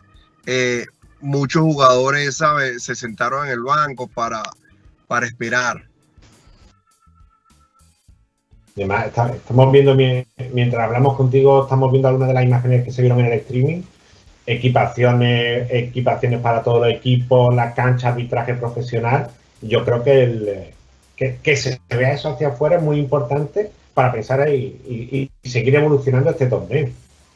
Sí, fue, una, una logística. Cualquiera que lo ve ahí o los mismos jugadores saben que es una lo- logística fuerte, no es rápido hacerlo, es algo que se tomó un año hacerlo, nada más un año, algo de cuatro días, ¿sabes? Porque es coordinar cada uno de los 16 equipos, eh, es coordinar, eh, organizar entre varias personas, ¿sabes? Cada uno tiene una visión diferente a otro. Y, y no es fácil, pero bueno, se, se salió adelante gracias a Dios hemos tenido un auge. Nuestra página de la liga también creció muchísimo, ¿sabes? De 600 personas ya tenemos 11 mil personas, entonces es algo que está dando de qué hablar. Y, bueno, ya yo creo que con esos planes que bien comentaba para, para ir expandiendo la liga, eh, va- esta liga venezolano-USA, esta LV, LVU, va a ser va a dar mucho que hablar en este 2022 y, y seguro que en Cancha Latina vamos a estar muy atentos para, para seguir hablando de ella porque allá donde en, en América hay una pelotita naranja botando, picando, vamos a estar nosotros atentos a todo lo que sucede. Sí, bueno, muchísimas gracias por el, el coveraje. Eh, también vamos a estar atentos, como te dije, a nivel mundial. Vamos a ver qué equipos o qué países podemos también incluir para poder hacer esto muchísimo, muchísimo más grande, no nada más para venezolanos, sino también para otros países. Porque eso, al final de todo, cuando salimos de la cancha, todos somos hermanos. Y bueno, eh, gracias a ti por la entrevista, gracias por la oportunidad, gracias por, por seguir el coveraje de nosotros y vamos a seguir avanzando. Muchísimas gracias. Pues muchas gracias, Rommel, y gracias por tu minuto y estaremos atentos a, a todo lo que se venga para el próximo torneo y, y estaremos aquí difundiendo y poniendo nuestro granito de arena desde Cancha Latina. Dale, muchísimas gracias, Daniel. Saludos. Pues hemos tenido el testimonio de Rommel Colina, uno de los, de los organizadores de, esta Liga Venezolana USA. Diferentes torneos, lo que decimos en Cancha Latina. No solo hay que hablar de, liga, de las principales ligas nacionales, de los principales países de la Euroliga. Aquí hablamos de baloncesto al fin y al cabo y yo creo que esta era una oportunidad muy interesante para dar a conocer otra liga, aunque ya habíamos, tenemos un par de, textos subidos en Cancha Latina con los rosters preliminares, con un poquito de lo que fue el desarrollo del torneo en el, en el pasado fin de semana, viernes, sábado y domingo, que se jugó en un, en centro, centro deportivo de Orlando. Yo creo que es muy interesante ver estas ligas. Y antes íbamos a hablar de los latinos por el mundo, antes de poder conectar con Romer. Y ahora nos vamos a ir a hablar del latino, pero un poquito más cerca, en la G con alguien que ha estado viviendo este todo esto del, toda esta eh, presencia de capitanes de Ciudad de México, el estreno de capitanes de Ciudad de México en la G vamos a charlar con nuestro colega Jorge Herrera, que estuvo viendo la serie, si mal no recuerdo, creo que fue la de Río Grande, y estuvo hablando con diferentes protagonistas y me ha preparado un pequeño reportaje, pero antes vamos a hablar un poquito con él para que nos cuente cómo fue la experiencia, cómo está viendo estos campeonatos en Ciudad de México, porque el- comentamos que una pena que, la pandemia quedase entre medias de, de esta participación de Capitán y el estreno, se tuvo que retrasar el, el año pasado, ya lo, lo hablamos con su entrenador eh, Ramón Díaz, y bueno, ya tenían que participar, sido un equipo con una mezcla de jugadores, algunos de y con experiencia, jugadores latinoamericanos, yo creo que ahora nos lo contará Jorge Herrera, que creo que lo veo por ahí conectado. Uh, me gusta la gorra de Jorge Herrera, ahora nos la, ahora nos la mostrará. Y yo creo que a mí me ha gustado el, performance de, esta capitana de Ciudad de México, una, un Alfonso Maquini que ya se ha, ganado un contrato en, NBA. Y ahí lo vemos conectado. Tengo gorra, pero bueno, yo tengo la cabeza más grande, yo tengo problemas con las gorras. Veo que Jorge Herrera no. ¿Y, y qué tal, Jorge? Bienvenido de forma improvisada a este cancha latina de cierre de año.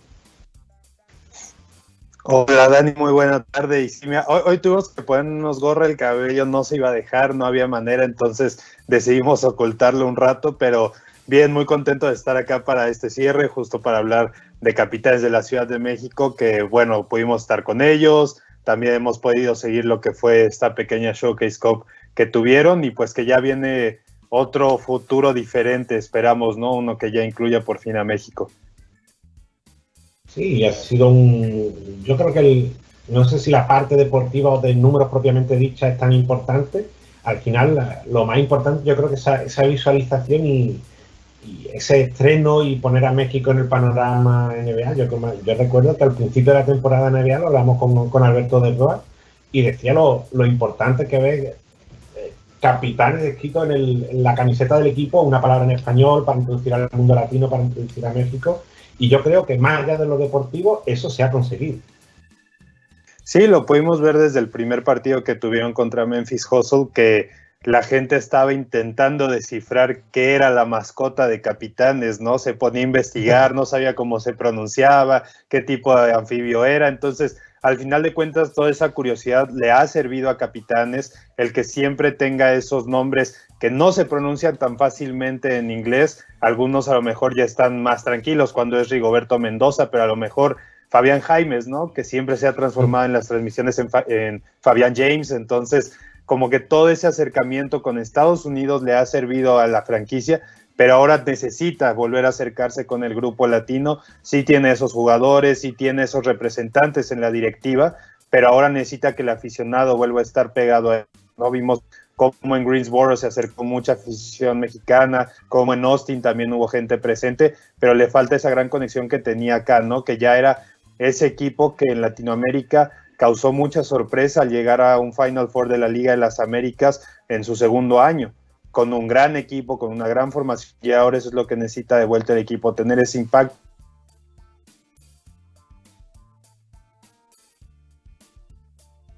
que a lo mejor no se ha dado la mejor cara, ¿no? En esta Showcase Cup, pero también hay que entender esa parte, ¿no?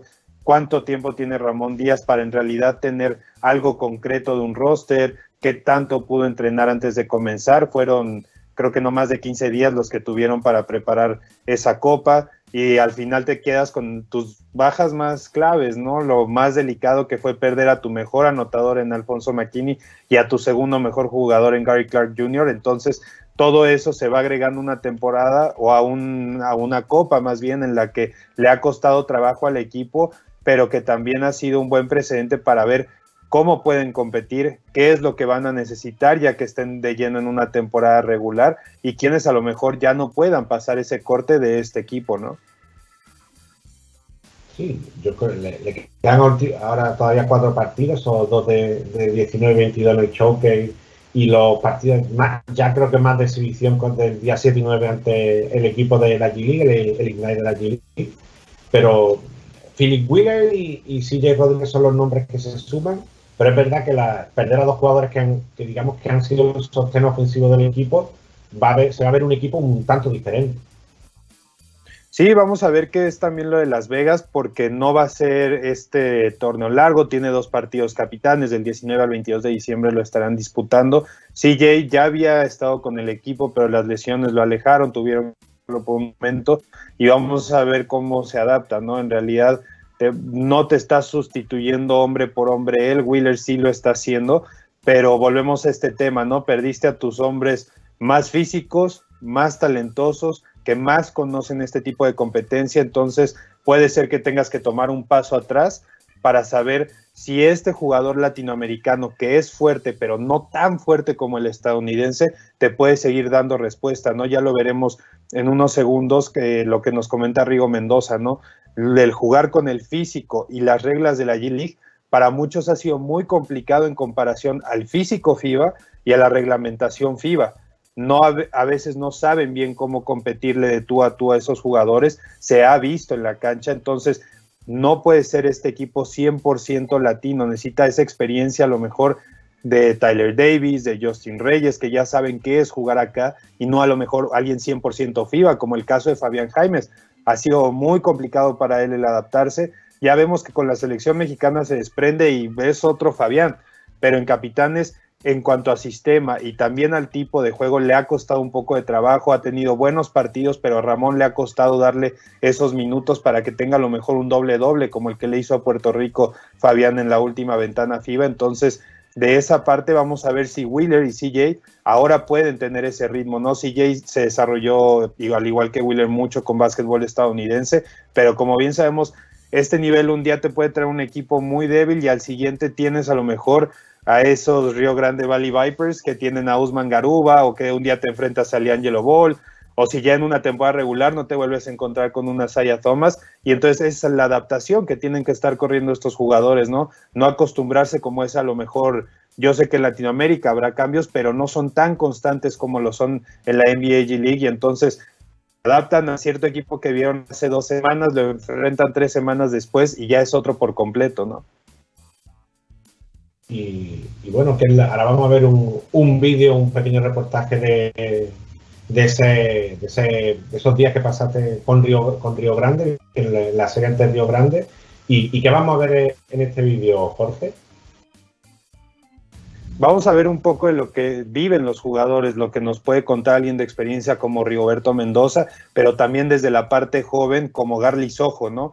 Que a lo mejor llega tarde y cuesta trabajo adaptarse, y a final de cuentas tenemos al venezolano con más puntos en un partido de, de NBA G League pasando a Michael. Entonces vamos a ver lo que nos cuentan un poquito ellos y dejar pues esa emoción, ¿no? Para el futuro de qué puede hacer Capitanes ya que termine esta primera fase de su primer año en la G League.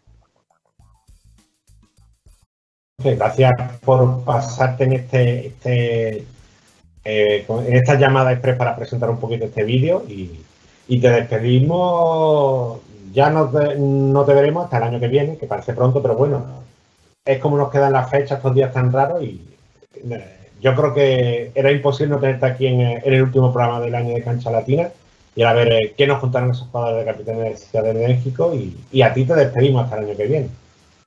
Así es, nos despedimos, pero lo bueno es que seguimos en contacto porque básquet hay mucho y felices fiestas para todos, tanto en Cancha Latina como en UQ Web Radio. Un abrazo Jorge y ahora vamos a ver ese, ese vídeo, ese reportaje que, que, nos trajo Jorge desde, desde, la interna, desde todo lo que pasó y vamos a escuchar eh, a los protagonistas de Capitanes de Ciudad de México.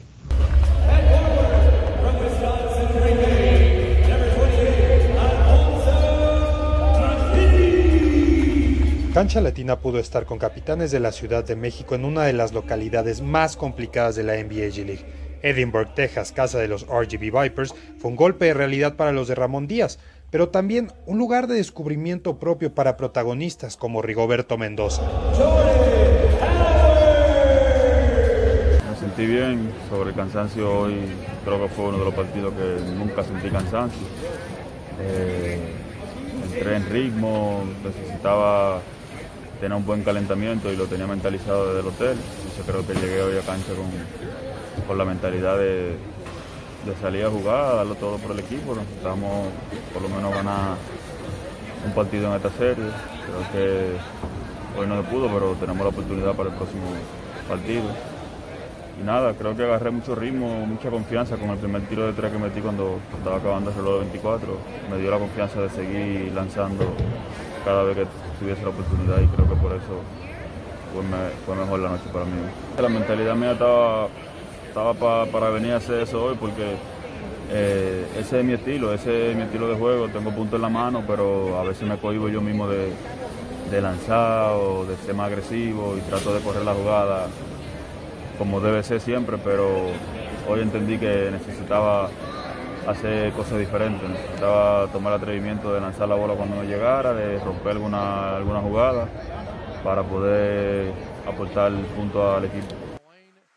Y es que esto no solo se trata de un adaptamiento individual, sino del entendimiento y la resistencia a los nuevos rivales, unos que pocas veces se encontraban antes.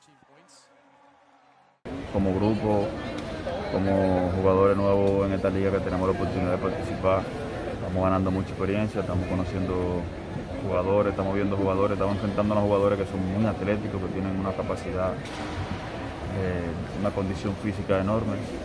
Eh, como, como, equipo, eh, las derrotas siempre son, son malas. Y, más en, estos momentos que son, son todo, todo visitante para nosotros, tenemos que viajar y viajar, a veces eso te frustra, te mete en tu mente, ya tú no sabes si en verdad el equipo tuyo va a venir a competir o va a venir a ganar y entonces eso, eso a nosotros a veces no, a los jugadores no, nos cae muy mal porque eh, nos jode la mente, en verdad a veces perder y perder y perder y perder a veces te hace dudar hasta de ti mismo. Entonces, las derrotas por eso siempre son malas. Prefiero, prefiero siempre estar ganando, aunque pierda una o dos tres veces, pero de verdad es muy frustrante todo esto para nosotros. Muy buen punto, creo que, que estamos aprendiendo la novatada, como podemos decir, ¿me entiendes? Estamos, estamos aprendiendo de ellos, estamos viendo todo lo que ellos hacen cuando, la, cuando entremos a la temporada de verdad pues tenemos, tenemos nuestra localía en México, pues la cosa yo entendamos que sea un poco diferente eh, y que nosotros ya estemos adaptados 100% al estilo de juego de ellos, a cómo los altos pitan, mucho contacto, mucho, juego muy físico y, a veces nosotros nos cohibimos de defender físico porque estamos acostumbrados en FIBA a que si cualquier contacto es FAO, entonces aquí es muy diferente. Aquí tú te das cuenta que, que, son muy físicos cuando tú tienes la bola y te dan 10 manotazos y no pitan nada. Entonces ahí tú dices, aquí es diferente, que hay que ser más agresivo, aquí hay que jugar como si estamos en la lucha libre. Sin embargo, no todo se trata del presente y los resultados, sino también del trabajo de desarrollo, uno de los pilares de la organización y que se espera explotar por ahora con la presencia de jóvenes como Moisés Andriasi y el venezolano Garly Sojo, dos seleccionados nacionales a los que les costó llegar,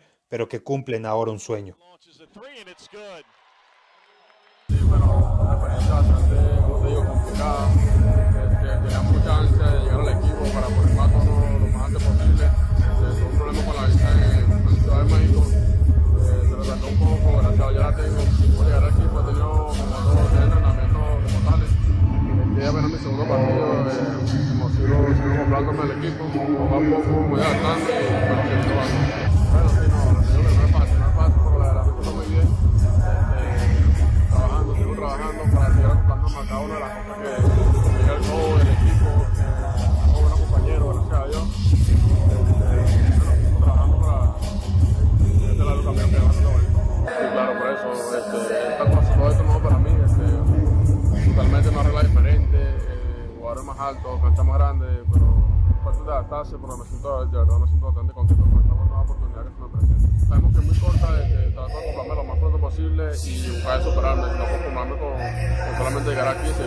para poder llegar a un. Desafortunadamente, Capitanes ha terminado con marca de 4-8 la Showcase Cup, pero como bien hemos platicado, los resultados no es lo más importante, sino que ya el equipo ha podido llevar a dos jugadores a la NBA, como es el caso de Alfonso McKinney yendo a los Chicago Bulls y Gary Clark Jr., otro pilar de la escuadra de Ramón Díaz que partió hacia los New Orleans Pelicans, y ahora viene la Winter Showcase Cup, que se disputará en Las Vegas del 19 al 22 de diciembre, y donde Capitanes tiene programado por lo menos dos partidos, donde se conocerá más adelante el rival, y después de eso llega enero Llega el 2022 y con eso los dos primeros partidos para capitanes en contra de Ignite, el equipo juvenil de la G-League.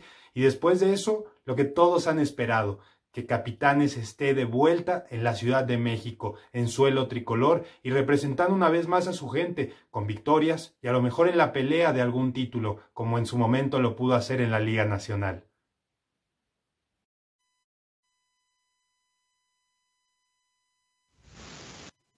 Pues ahí tuvimos ese el reportaje de Jorge Herrera, que yo creo que disfrutó bastante y aprovechó bastante, bastante bien, como hemos visto, su cita a, Río Grande con los Valley Vipers. Ahí tuvimos también, eh, yo estuve viendo en su, su, cuenta de Twitter algunas charlas con un Mangaruba, con algún jugador más, pero nosotros nos vamos a la parte latina.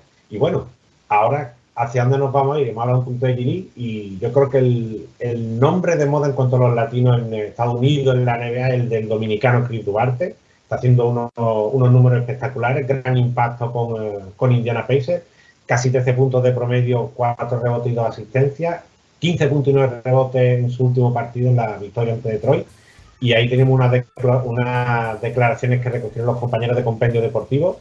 Vamos a escuchar qué dijo el jugador dominicano tras el partido. Hola Cris, ¿qué, tal? Es, Luis Enrique Costa de Compendio Deportivo. Cris, hoy rozaste el, el, doble doble. Hay mucha gente pendiente de ti en Dominicana, en toda Latinoamérica. ¿Cuánto significa esto para ti, que todo este revuelo que has causado en tu país y en todo el, continente americano? Gracias. Hola Luis, uh, significa mucho para mí. Eh, estoy tratando, siempre trato de mantener a mi país y a, a todos los latinos orgullosos, que se sientan orgullosos de mí. Um, del trabajo que estoy haciendo. Cada vez que salgo ahí afuera en la cancha, siempre me, me enfoco en dar lo mejor de mí, eh, porque yo sé que estoy representando no solamente mi país, sino cada uno de esos latinos. Ya hemos escuchado ese, yo creo que Luis Duarte lleva muy alto ese, ese poder de los latinos y los dominicanos y yo creo que será uno de los candidatos, uno de los jugadores que debería estar en la pelea por el rookie del año. Pero ahora desde, hemos pasado por Gili, hemos pasado un poquito por este pequeño apunte de, latino en la NBA y nos vamos a ir hacia un país que terminó la liga hace poco, pero no parece que haya terminado la liga hace poco porque parece que va a empezar un torneo porque se están moviendo mucho el mercado y con movimientos por ahí que están sorprendiendo y los vamos a repasar con nuestro, nuestro buen amigo allí. Estamos hablando de Puerto Rico, Luis Modesti. Muy buenos días, buenas tardes, Luis. Bienvenido un viernes más a Cancha Latina. Buenas tardes, saludos un, un, BCN que, no, que terminó hace una semana y yo no recuerdo que sin un, estando el torneo siguiente, el de 2029, tan lejos, sin una fecha definida, todos los movimientos que se están sucediendo en los, últimos días, con Piratas de Quebradilla como protagonista, haciendo una, una limpieza general en la franquicia, con muchas salidas, varios de los equipos, otros varios equipos haciendo ya cerrando sus entrenadores. Pero está claro que lo que sorprende de todas, todas es esa operación salida, como hemos bautizado en cancha argentina, que está ocurriendo en el equipo de Quebradilla. Esa ha sido una de las. No es tanto como una sorpresa, sino el equipo más activo en esta temporada muerta ha sido Quebradilla, ha limpiado básicamente la casa. Yo entiendo que los únicos jugadores que se quedaron del plantel del 2021 fue Aiseya Piñeiro, que ahora mismo está en Turquía, y Alexis Colón. Los demás los han cambiado o los han dejado en libertad. Y entonces otras movidas que han sido pues, bastante interesantes es Humacao mejorando su plantel y entonces han hecho unas transacciones, ¿verdad? Y van a anunciar unas firmas de agentes libres tan pronto se abre esa fecha que todavía no se ha determinado, pero ya el cambio más reciente fue, ellos dieron su primer turno a Carolina junto con Dinero Mercurio por Timach Parker Rivera, que es un jugador del equipo nacional, y el cuarto turno. Y entonces ya vemos a Carolina que tiene, tiene, debería tener su, su mira fijan algún jugador que ellos entienden que se va a declarar o que ya ellos lo saben, porque todavía pues falta bastante para que se haga el sorteo y en el caso de Humacao está mejorando el plantel comparado con el año anterior, ¿verdad? Están mejorando el perímetro y entonces añaden un jugador en la pintura. Eh, Timash Parker Rivera que puede jugar de delantero fuerte, de pivot, entre otras cosas, así que, que se está viendo eso también hubo el cambio en Ponce por May Rosario, que es una cara ya conocida en los equipos campeones de 2014 y 2015, y sé que se me están quedando transacciones, ¿verdad? Pero también nos ha llegado, ¿verdad? Información de firmas de agentes libres. Lo que pasa es que la agencia libre no ha comenzado, pero entre los equipos más activos va a estar Santurce, ¿verdad? Y ya tuviste a Ramón Clemente jugando con Santurce en la Basketball Champions League de las Américas. Humacao también va a hacer varias firmas eh, en la agencia libre, así que el mercado se va a seguir moviendo, especialmente ya en enero va a coger un poco más de piso. hablamos de, esa salida en, en Quebradilla. Eh, José Manuel Rodríguez, Jorge Bryan Díaz, Luis Peracoco Hernández, Mike Rosario y, y Josep Soto. Yo creo que un, importante número de, salidas en traspaso al, a San Germán, a Ponce y, y a Lice de Macao. Yo creo que no, se había visto tanto movimiento en tan pocos días de terminar un torneo. En, yo no recuerdo tan, tan movido en la, en la última temporada. En transacciones no, solamente en, pues dejaban libres jugadores, etcétera. Más dejaron libre a Alejandro Bimbo Carmona, que va a firmar con los gigantes de Carolina. Así que eh, esos son movidos. Entonces reciben a Gary Brown, que es el armador del equipo nacional. Lo que pasa es que por lesiones no ha podido estar. Eh, reciben también eh, a, el cambio de San Germán fue por Gary Brown. Reciben también a Félix Rivera Vega. Félix Rivera Vega que tuvo tiempo de juego en Humacao y promedió 13 puntos y 9 rebotes u 8 rebotes. No recuerdo bien ahora la, la estadística. Que es un jugador que puede jugar las posiciones 4 y 5 eh, y es bastante consistente. Y entonces ellos se van a concentrar en traer eh, un importado en la pintura y uno en el perímetro que no va a ser un armador por primera vez en muchísimos años, sino un tirador, un exportado. Y, y, son, son equipos que se están moviendo mucho. Está claro que entre los, los, banquillos que se han informado, hay algunos que está claro que hará continuidad. Yo supongo que Pachi Cruz en Arecibo será uno de los que continúa, evidentemente. Brad Greenberg continúa en, en Guaynabo. Quebradilla, dos movimientos quizás se puede decir que esperado, pero me gusta mucho la, la firma de Xavier Aponte en, en Mayagüez. Pasan de, de, alguien veterano como, como Flor Meléndez a uno de los, de los coaches más jóvenes y quizá con más proyección. Y, y, me sorprendió la llegada de Carlos, de Carlos González, que antes de Carolina cambiaron un, un, equipo candidato por un equipo en desarrollo y, y, que no, y que no ha sido de los mejores de la temporada. No, y que, y que entonces Fajardo se está moviendo, estaban conversando con Paco Olmo y con Iván Denis, eh, ambos españoles, no sabemos qué otros candidatos ellos están evaluando, porque el equipo de Fajardo es un plantel veterano contendor ahora mismo, no es un plantel, eh, es veterano pero no es viejo como tal, sino es un plantel que todavía puede ser contendor en el mismo BCN, así que ellos pues están viendo a ver si un dirigente extranjero pues puede elevar el nivel, ¿verdad? Comparado con años anteriores, ellos pues quedaron campeones en el 2019 y tuvieron lesiones, tuvieron sus problemas, ¿verdad? Los importados no rindieron al nivel esperado, pero como quiera tienen a John Holland, que es un jugador de lujo en esta liga, Gilberto Clavel, eh, etcétera, Alex Abreu, que es Jay Maura, así que ellos están buscando un dirigente veterano que le dé mejor dirección técnica, ¿verdad? Eh, y por eso es que estaban buscando a ver si podían traer a Paco Olmo, que está en el Leche Río Breogán, pero no creo que, que vaya a dirigir en, en Fajardo. E Iván Denis, que no, yo creo que todavía está en Soles de Mexicali, ¿verdad? Sí. Sí, todavía sí, está en Soles de Mexicali, pero... Iván Denis va, va junto siempre. Sabemos. eh, Desde hace muchos son años. 12 temporadas ya en Soles. Y claro, eh, ¿por qué no pensar en que Paco Olmos pueda ir si, si le queda ya el, el BCN fuera de la temporada de ACB? ¿Por qué no pensar que sea posible? Sí, y Porque entonces a- hasta ya. ahora se hablaba de, de, de qué fecha. Recuerdo que era mayo, junio el, el BSN. Y en fechas podría, podría cuadrar con el, con el eh, BSN si, si ya ha terminado ACB. Exacto. Eh, eh, en la próxima reunión, que es el 21 de diciembre, van a determinar a ver cuándo empieza la agencia libre, cuándo se va a hacer el sorteo, de qué formato va a ser el sorteo, ¿verdad? Eh, y cuándo se inicia el torneo. Eh, entiendo que, si no me equivoco, Ricardo Dalmau quería empezar lo más tarde posible, pero hay otros apoderados que quieren empezar en marzo. Pero ahí es que viene el problema, ¿verdad? Eh, van a haber equipos que van a estar incompletos, quebradillas, etcétera. Así que hay que ver en qué fecha inician, pero entiendo que va a estar entre marzo y mayo, va a ser la fecha de inicio del torneo seguramente. Y, y Luis, lo- hablabas de cangrejero, sorprendente, para mí sorprendente el buen rédito que han sacado de, de su visita a Managua en esta primera ventana de la Basketball Champions League. Un equipo, yo creo que son jugadores que se conocen, pero no habían jugado juntos. Y, no, No. el tiempo de preparación no ha sido el mejor y se vienen con dos victorias de esta primera ventana en, en la cancha de Real Estelí. Fuera de verdad de la actuación que pueda tener dentro del equipo nacional, ellos no habían jugado juntos en un club de BCN, todos ellos, ¿verdad? Así que y entonces añadieron a Davon Jefferson, José Juan Barea se va a unir al equipo en la ventana que es el 28 y 30 de enero eh, con los cangrejeros, así que lucieron muy bien, un equipo bastante consistente, Isaac Sosa promedió 20 puntos en esta ventana, Chris Gastón promedió entiendo que 13 puntos, o sea, eh, un trabajo colectivo sólido en ambos lados de la cancha, no permitieron libertades, no permitieron a Stinger atacar el canasto, también estaban defendiendo muy bien en el perímetro y Real Estelí en ningún momento estuvo cómodo en cancha tampoco, así que gran labor, ellos practicaron entre dos a tres semanas, ¿no?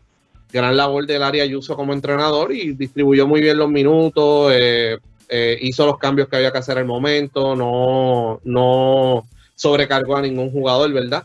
Y yo creo que la actuación de Davon Jefferson, Sosa, Ángel Rodríguez, que estaba regresando de una lesión, Isaac Sosa, eh, Gastón, eh, casi todos, Emi Andújar, eh, lucieron muy bien y, se vio que el equipo tenía, estaba jugando bastante bien, estaban moviendo muy bien el balón, también estaban corriendo muy bien la cancha, así que, que gran actuación de ellos en esta ventana y ya pues se van a mover a la próxima buscando, ¿verdad?, asegurar ese pase al Final Eight. Y, siguiendo con el, con el baloncesto de Puerto Rico, Luis, el, eh, éxito eh, de la selección U17 en el pasado centro básquet, eh, también otro éxito para esas categorías menores, donde tantos jugadores boricuas hay, jugando en, siempre hablamos que hay mucho en college, en, baloncesto universitario, los que se están desarrollando en, el, la propia isla, y yo creo que un, un paso adelante para esas categorías me- menores, ese título en el centro básquet, más la clasificación al, al FIBA América Sub-18 del próximo año. Sí, o sea, muchos de estos jugadores, especialmente los prospectos, eh, ya se los llevan entre los 13 a los 15 años a jugar en escuela superior en Estados Unidos. Y esos jugadores, pues se está viendo el progreso, como por ejemplo Alejandro Avilés, que estaba jugando en un centro vasco 17, que es el torneo que estamos hablando ahora, teniendo 15 años dominando la semifinal contra la República Dominicana con 28 puntos y 17 rebotes. Entiendo. Y, y Edir Ortiz, que es otro jugador, hijo del exjugador Fernando Ortiz, eh, hizo 28 puntos en el juego final y fue nombrado MVP del torneo. Un muchacho de 6'8 con 16 años, eh, con mucha habilidad en ambos lados de la cancha, puede poner el balón en el piso, anota el triple. Y es algo que va a hacer falta en la selección y que le va a hacer falta a todas las selecciones del mundo porque hacia eso es que nos estamos moviendo. Tener muy buena estatura, ¿verdad? En las cinco posiciones y que esos jugadores puedan desenvolverse en diferentes áreas de juego en el lado ofensivo y en el lado defensivo, que pueda defender en la pintura, que pueda capturar rebote, que pueda manejar el balón, que pueda anotar el triple, que pueda atacar por tierra. Así que Dir Ortiz y, y Alejandro han sido dos de los jugadores más importantes en, esta, en este centro básquet. Y entonces otro jugador, Janiel Rivera, que mide ya 6'5 con 16 años. Es otro jugador que se destacó muy bien en el perímetro en este torneo. Entiendo que promedió como 14 puntos más o menos. Eh, muy buenas noticias, ¿verdad? Para el equipo nacional de Puerto Rico y entonces ya para el próximo año juegan el premundial 18 buscando, eh, ¿verdad? La clasificación al mundial 19 y ahí es que se complica el torneo. Llega Argentina, llega Brasil, llega Estados Unidos, llega Canadá, que son equipos bastante fuertes y hay que ver qué hacen para el próximo año e ir reclutando esos jugadores New York de la categoría que puedan ser de impacto para complementar este plantel.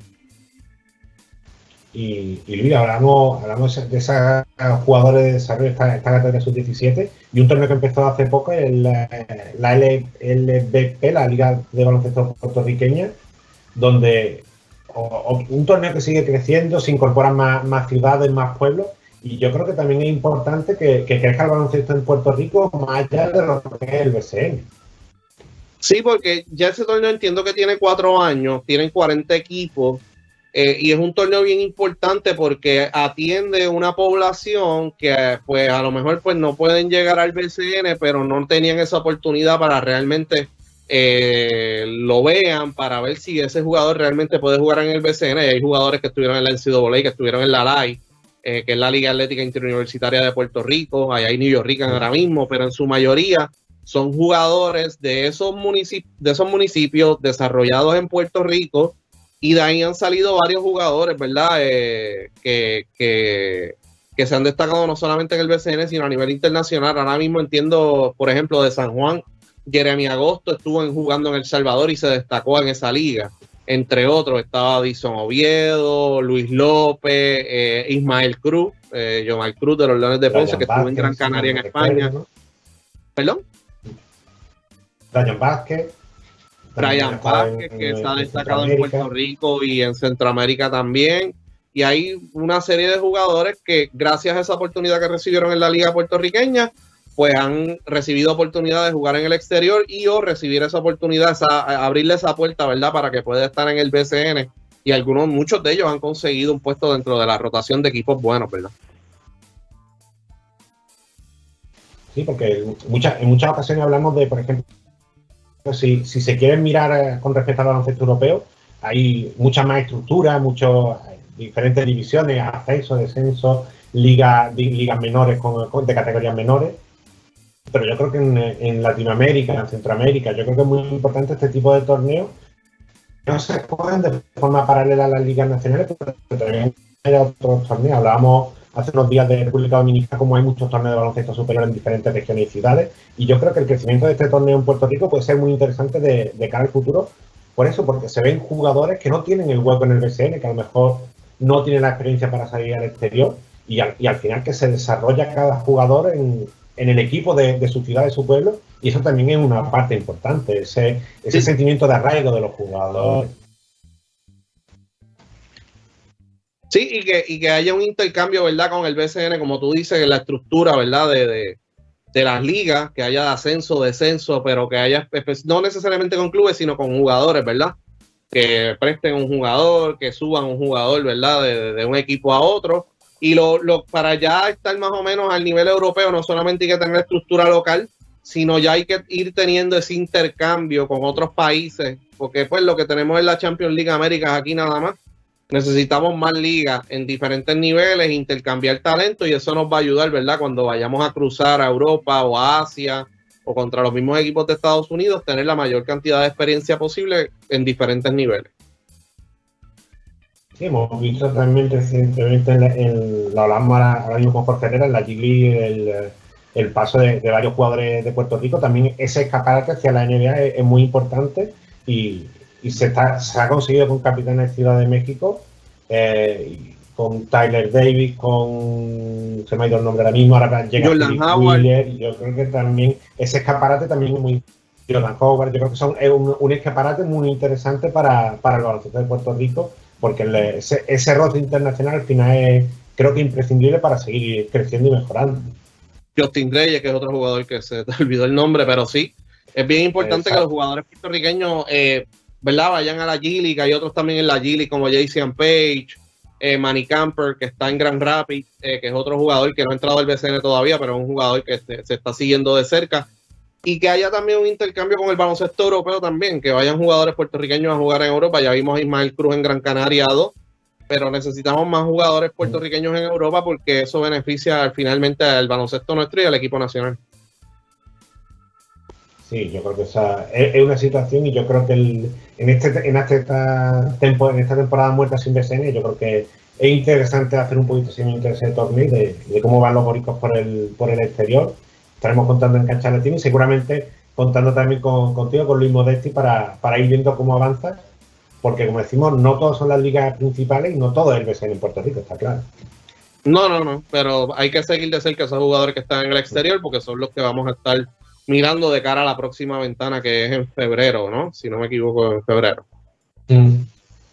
Sí, y, con, eh, y, en la de enero con la Basketball Champions también con Cangrejero, la, la, parte la parte boricua de Real Estelí, yo creo que el, baloncesto puertorriqueño también sigue en activo y hay muchos focos de atención donde seguir mirando.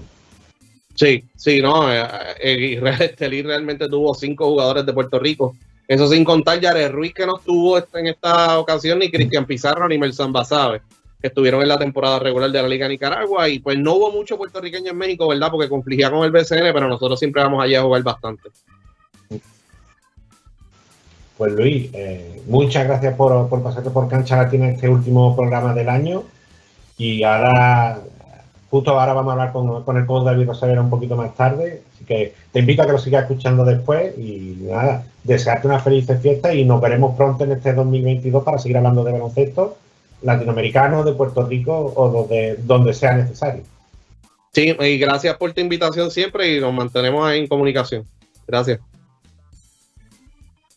Pues un abrazo, Luis. Y hemos tenido testimonios del periodista de Puerto Rico, de Luis Modesti, para, para ver todos estos movimientos, que movimientos tempranos que nos han sorprendido bastante en, este, en esta temporada muerta del BSN. Apenas hace unos días que estaba, se estaba festejando el, título en, con Capitanes de Arecibo y, lo hemos visto con este movimiento con Piratas de Quebradillas, con, eh, con eh, Grises de un Macao, con eh, Atlético de San Germán involucrado en varias transacciones. Y yo creo que, el, es importante repasarla y sobre todo lo que decimos, que el, más allá de la liga principal hay mucho baloncesto por, por diferentes lugares. Eh, no nos da tiempo de acudir a todos los lugares con, eh, con la difusión que nos gustaría, porque son muchas ligas en muchos países, pero sí es verdad que he puesto un poquito en el... Eh, estaba mirando un poco esa, esa LVP, esa Liga de Baloncesto de, Puerto Rico, y se ve interesante porque ahí está 43 pueblos representados, se hablaba de, no sé si eran como 500, 500 600 y pico jugadores, y hasta ahora de esos 12 han pasado, han pasado ya por el BSN y yo creo que es importante hacer este seguimiento del, de, ese tema para, para seguir en la proyección. Y bueno, ¿qué, nos queda ahora? Estábamos diciendo que ahora, vamos a seguir hablando de Puerto Rico, pero nos vamos a ir a Nicaragua en, en cuanto podamos para hablar con el Code Rosario, porque el, de nuevo Real Estelí salió campeón de la Liga Superior yo creo que eh, un, nuevo, un nuevo éxito para el Tren del Norte, que está siendo el, claro dominador de, los últimos, de los últimos torneos.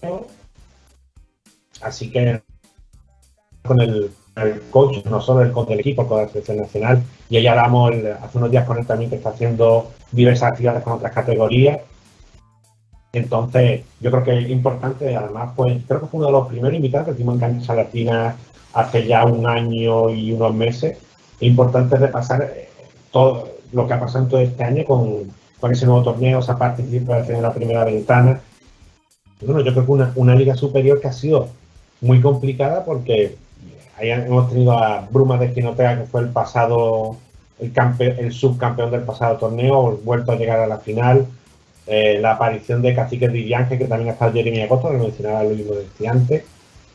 Y un, eh, un Real Estelí que ha tenido que que salvar diversos problemas y ir de, menos a más para sumar de nuevo el, campeonato eh, en, Nicaragua. Y entre medias esa participación de la, en la Basketball Champions League que ahora, también comentaremos. Y creo que lo veo por ahí conectado y, lo voy a saludar a ver si la comunicación. Bienvenido de nuevo a Cancha Latina.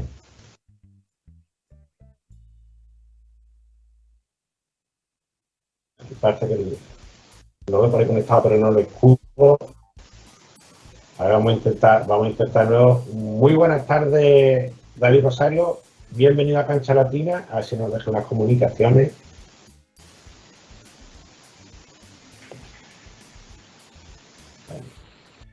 Ahora sí, ahora sí lo estamos escuchando. Muy buenas, coach. tenemos algún problemilla con, a ver si podemos solucionarlo en, lo que hablamos con el coach. Y nada, lo que, lo que, venía comentando, salió campeón en, este, en esta oportunidad, venció 3-1 de nuevo en la final a Brumas de Quinotega, venía de ganar a 3-1 también en su serie semifinal a Cacique de Ángel. Eh, otro equipo debutante que llega lejos en una liga en Centroamérica, pasó en el en Panamá con Dragones de Don Bosco, ha pasado ahora en, eh, en Nicaragua con el cacique de y es bueno que aparezcan también nuevas organizaciones en todas estas ligas para, para que sigan creciendo estos torneos en estos países. Y yo creo que, que ha sido un torneo muy interesante a ver que a ver que hablamos con el coach. Ahí estamos viendo un poquito de, ese, de ese torneo final. Sí, algunos de los estandartes del equipo en esta final, Boricua también, ahí tenemos la imagen de San que no estuvieron en la en, la básquet con 0-2 en esta primera sede. una pena un momento en que hubo demasiados cambios, incorporaron varios jugadores eh, Javier Mojica, Yarrel de Jesús, Alex Frank, Ronaldo Val, Ismael Romero, un importante número de jugadores.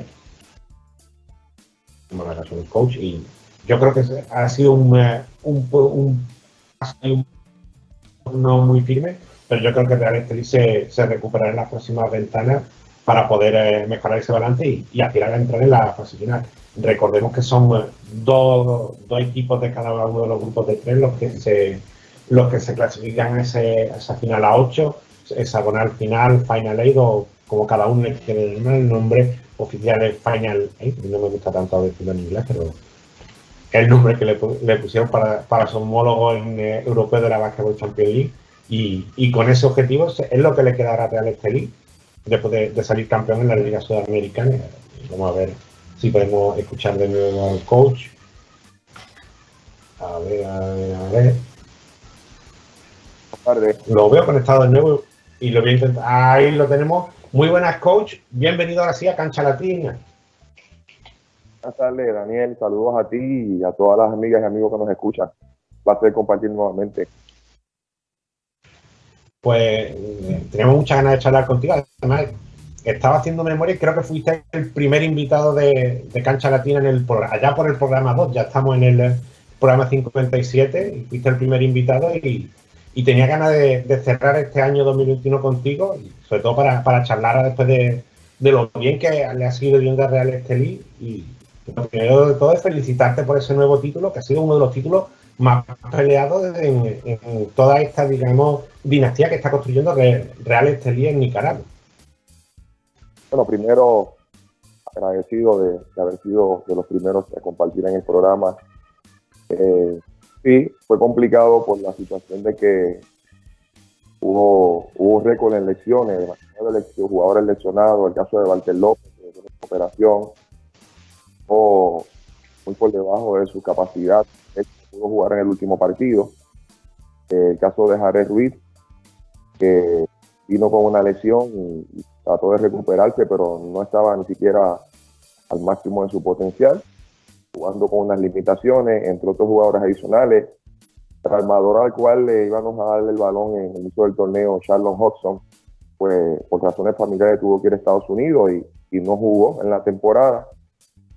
Eh, la situación de los importados, tuvimos casi seis importados durante el torneo. Eh, contábamos con, con Yosimar y tuvo un incidente con Rice que, que lamentablemente pues Yosimar pagó el precio y, no pudo concluir. Es uno de mis jugadores que, yo estimo mucho y que siempre, ¿verdad? Eh, de mis jugadores favoritos. Bueno, eh, terminamos con con Pizarro, eh, Julian.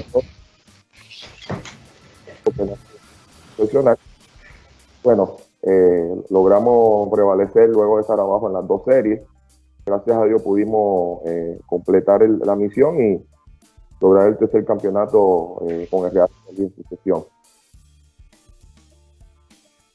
Yo creo que le- lo hablábamos con el, con el coach eh, Tomás Díaz en el caso de Titanes de Barranquilla, en Colombia, y ahora volvemos al, caso de, de Real Estelí en Nicaragua, y han sido equipos que llevan ganando los torneos consecutivos, pero este último año ha sido el más peleado y no sé si el, eh, el que mejor sabe después de lo complicado que ha sido la temporada, por esos problemas que comentaba, la aparición de, de otros equipos que han hecho muy bien en la temporada, y no sé si este quizás eh, no por ser el último, pero por ser el más peleado, quizás el que sabe mejor la victoria.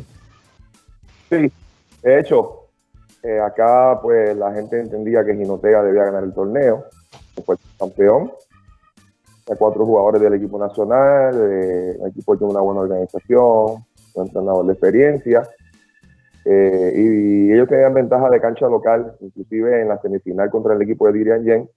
También ellos tenían ventaja de cancha local porque nosotros en un momento dado del torneo jugamos con siete jugadores, varios partidos y hubo una cancelación de partido por, por razones aje- ajenas a nuestra voluntad y tuvimos que jugar cinco, cinco partidos en una semana, prácticamente con siete jugadores. Eso nos complicó porque vamos a jugar con un importado solamente, que de hecho ese importado eh, no terminó, que era el Valdés. Eh, la complicó la ventana, entre otras cosas. Luego de ahí, pues el equipo eh, fue recuperando jugadores poco a poco, día a día, de las lesiones, entre otras cosas. Y Ginotega se mantuvo básicamente con toda su plantilla durante toda la temporada, un equipo que tenía buenos importados, buenos nacionales.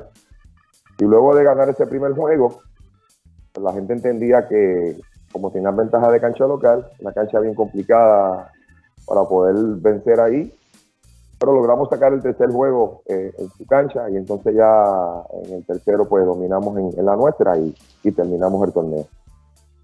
Pero sí fue complicado, fue. fue más complicado por las lesiones, por los cambios de importado, por diferentes circunstancias, lesiones entre otras cosas. Claro, todas las temporadas son diferentes, pero había muchas dudas si podíamos repetir o no, pero gracias a Dios pudimos entonces lograrlo y, ganar el campeonato. Ya, además que el, yo creo que el, punto de inflexión para, ese paso final fue, yo creo que fue la semifinal, eliminar a un, equipo que era debutante, pero que ha hecho un torneo espectacular como Cacique de Ángel, un equipo muy joven, un equipo muy peleón, y yo creo que en, en, ese, en ese, después de la temporada de la fase regular, en ese momento yo creo que fue cuando Real Estelí eh, cuando eliminó en esa semifinal fue cuando se vio ya en la final y dijo, ahora sí que podemos repetir. Yo creo que esa, esa eliminatoria, esa serie de semifinales fue la clave para, para después conseguir el título. Correcto. En el caso de Dirian Yen, se ganó la serie a Ginotega 2, a 1. Nosotros perdimos los juegos con Ginotega en la serie regular. Inclusive Dirian Yen se los ganó en su cancha, que fue el único juego que perdieron durante la temporada regular. Dirian eh, nosotros también perdimos el primer juego, su cancha, entonces ganamos acá en, el gimnasio Argüello y luego pudimos vencerlos en el tercero. Eh, así que es un equipo que vino jugando bien toda la temporada, un Jeremy Agosto extraordinario, que basquetbolísticamente hablando se consagró como un armador de lujo, un armador joven que, que va a tener oportunidades en el BCN. ¿Me escuchas, Daniel? Sí, sí, sí, sí, te escucho, te escucho, coach. Debe tener oportunidades ahora en la vida de Puerto Rico. Eh, Scott Hill, que consiguió contrato, me parece que en Arabia Saudita, si no me equivoco.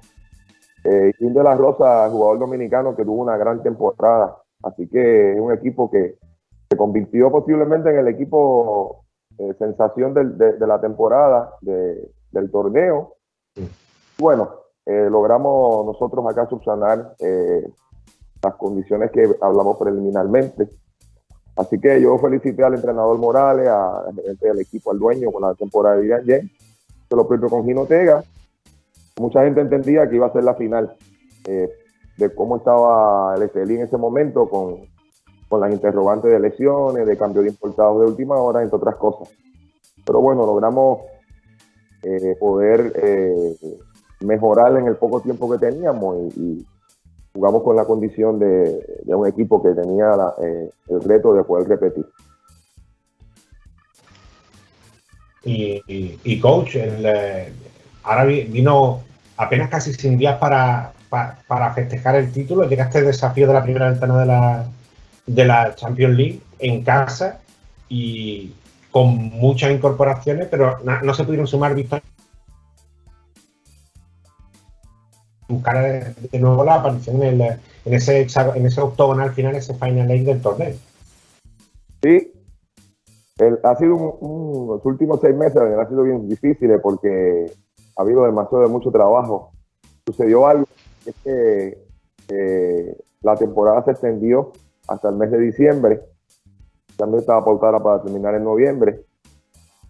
Pero el dueño del club me pidió un favor y era que eh, hubo liga profesional femenina y ya cuando tienen como cinco partidos me pidió colaborar con el equipo, entonces estaba haciendo dos, dos, tres prácticas diarias, dirigiendo cuatro o cinco partidos a la semana. Es un poco agotador porque hacía, hacía largos ratos, muchos años que yo no dirigía tiempo y se jugaba un día el femenino, un día el masculino. Bueno, pero me preparé, por suerte me mantengo bien físicamente, gracias a Dios, haciendo ejercicio y demás trabajando mucho con la mente porque eh, manejar dos grupos con estadística, con video, con, muchas situaciones en particular es un poco complicado, pero tuve la ayuda de, los asistentes y demás. logramos terminar con el femenino, masculino, y al otro día, después del campeonato, iniciaban las prácticas de la, de la BCLA de 12 horas. Así que ahí comenzamos con, con los jugadores trabajando para esa primera ventana. Eh, lastimosamente las cosas no salieron bien. Eh, increíblemente dominamos en, en, muchos aspectos del juego, eh, rebotes, eh, en otras áreas, pero lanzamos mal. Eh, hacía rato que no veía el equipo lanzando de esa forma. el SLI siempre fue un equipo en la BCLA, en las primeras ventanas y en, la, en el Final Eight fue un equipo de 30 y pico por ciento de tres puntos, casi 70 del tiro libre y, y en esos dos partidos apenas lanzamos 16 frente a Canadá, 19% frente a Puerto Rico de tres puntos y en tiradas libres fallamos 9 en el primer partido y 16 en el juego contra Cangrejero. Y con esos números, pues es un poco difícil poder vencer a dos equipos que vinieron bien preparados, con buena puntería y con buena banca sobre todas las cosas. Y además, la parte importante es que hay, hay margen para, para los cuatro juegos que quedan. Eh, el próximo visitando, visitando San Juan, después habrá que ir a, a la ciudad en Canadá. Calgary, si creo que era Calgary o, y yo creo que hay, tiempo para revertir esa situación y, buscar la plaza en el Final Eight para, para seguir exponiendo a Real a este a nivel continental, que yo creo que esa parte también es muy importante. Hoy iniciamos los trabajos para precisamente para la semana. Vamos a entrenar hoy, vamos a entrenar mañana, vamos a entrenar el domingo, vamos a entrenar el lunes y el martes, y entonces ahí viene pausa hasta el 2 de enero, de enero para que los jugadores sean familiares y demás. Y ahí retomamos la acción. Tendríamos unas tres semanas eh, antes de jugar en Puerto Rico. Dentro de la planificación tenemos contemplado jugar algunos partidos amistosos. Eh, yo creo que nos falta un poco de ritmo en este primer partido eh, y demás. Y vamos a ver si podemos jugar algunos amistosos, al menos antes de la ventana en Puerto Rico y haríamos lo propio eh, previo a la ventana de, de, de, Calgary. Eso está en el plan de trabajo. Eh, estamos claros de que hay mucho espacio para mejorar y eh, yo creo que hay posibilidades. O sea, la ventana termina en marzo. La vez pasada tuvimos una situación complicada, parecida, pero ya habíamos logrado una victoria y tuvimos que ir a Panamá a poder ganar los partidos. En esta ocasión, pues sabemos de la, del potencial que tiene el equipo de Cangrejeros, sabiendo que va a mejorar con un pareja que puede jugar en enero, eh, entre otros jugadores, y el eh, canadiense, pues, Finger, sino que se van a reforzar objetivos adicionales. Eh, nosotros no podemos hacer muchos cambios porque eh, los nacionales que tenemos son los que juegan con el club y los importados que tenemos, pues, merecen concluir porque la demostración pasada eh, que ganaron del pueblo, de la ciudad de, de, de Managua, de Estelí, de Nicaragua, y son jugadores que yo sé que van a mejorar eh, en, la marcha. Así que tenemos mucha preparación para la ventana de enero, posteriormente la de marzo, y esperemos que puedan eh, jugar mucho mejor de lo que lo otros partidos. Eh, y coach, y, no solo Real Exterior lo que, lo que vamos a ver en Basketball Champions League, eh, hablamos en esta semana, aparte del trabajo con las femeninas, trabajo con categorías menores que es muy importante para, para que se vaya construyendo lo, las siguientes generaciones, no solo de Real Estelí, sino de los que puedan representar a Nicaragua a nivel de la selección, donde también he, ha estado como, como coach de la, de la selección nacional. Y, yo creo que ese trabajo que comenta, me comentaron de menores también es muy importante. Fíjate, formamos cinco academias, Daniel, en el mes de agosto, eh, eh, en lugares distantes de, aquí de la capital. Eh, Bluefield, Laguna de Perla, este, Lee, Puerto de Cabeza, donde el, huracán azotó fuertemente el año pasado. Y hay una matrícula de 400 niños y niñas entre la, las cinco academias. Y ayer precisamente, luego del partido en la mañana, teníamos una actividad eh, en el gimnasio, trajeron a todos esos niños con dos días de anticipación para que vieran jugar al SLI, principalmente frente a Canadá, frente a Santurce. Y ayer en la mañana a las 9 estábamos en el gimnasio, los jugadores y este servidor del cuerpo técnico, brindándole la ayuda, las atenciones, hablándole un poco a los chicos y a las chicas. El Real Estelí es un club que está comprometido con el deporte, principalmente con el baloncesto, y Las cinco academias se inauguraron en agosto y ya la matrícula sigue aumentando cada día, así que estamos muy contentos con este adicional a, a manejarnos con todo lo que tiene que ver con el baloncesto profesional. Pero yo creo que ese, ese impulso para que lo- los jóvenes sigan viendo el baloncesto ahora mismo que eh, Real sería el punto de lanza en Nicaragua y que para chicos y chicas jóvenes al, al baloncesto es, importante, no solo para ellos, luego para el futuro del baloncesto del país, pero yo creo que estas actividades son muy, muy importantes de, cara al, presente y, al futuro. Y coach, como, como estamos en el último programa del año, algo que estamos comentando y preguntando a casi todos los, invitados, eh, se acerca la fiesta de Navidad y ¿qué, qué, qué no falta nunca en una fiesta navideña en casa de David Rosario? Nosotros estamos acostumbrados al arroz con gandules, algunos le dicen guandú, eh, el, per, el pernil o la pierna o el lechón, como decimos. Eh, acá no tengo los pasteles, ¿verdad? que comemos en Puerto Rico. Pero a mí me gusta mucho el pavo. El pavo no es, no es normal en, en, Centroamérica, principalmente acá en Nicaragua, no, no lo consumen mucho, pero sí lo hay. Así que el pavo es muy importante, el pavo relleno, eh, digamos con la carne molida, entre otras cosas, pero tiene que estar el arroz con gandules o el arroz con pollo, eso es muy importante. Y la ensalada de papa eh, con la ensalada verde, muy importante esos ingredientes. Y un postre que podría ser, en, mi caso particular, de, zanahoria o de calabaza. Así que voy a buscar la manera de que eso pueda estar presente en la cena y que podamos disfrutarla, ¿verdad?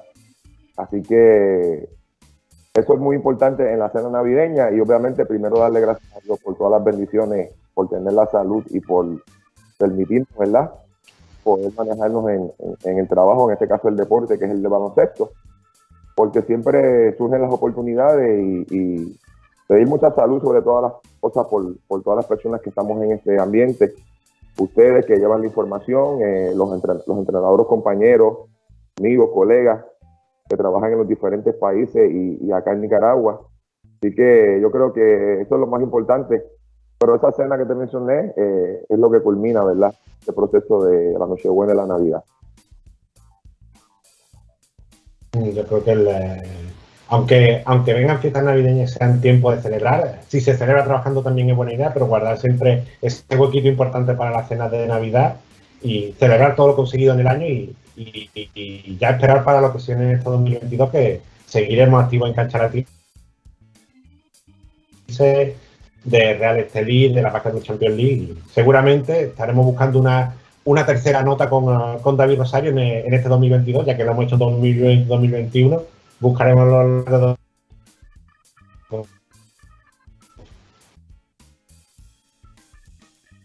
Gracias, Daniel, por la oportunidad y valoro mucho el trabajo que estás haciendo. Soy fan a primer orden de, de tu página.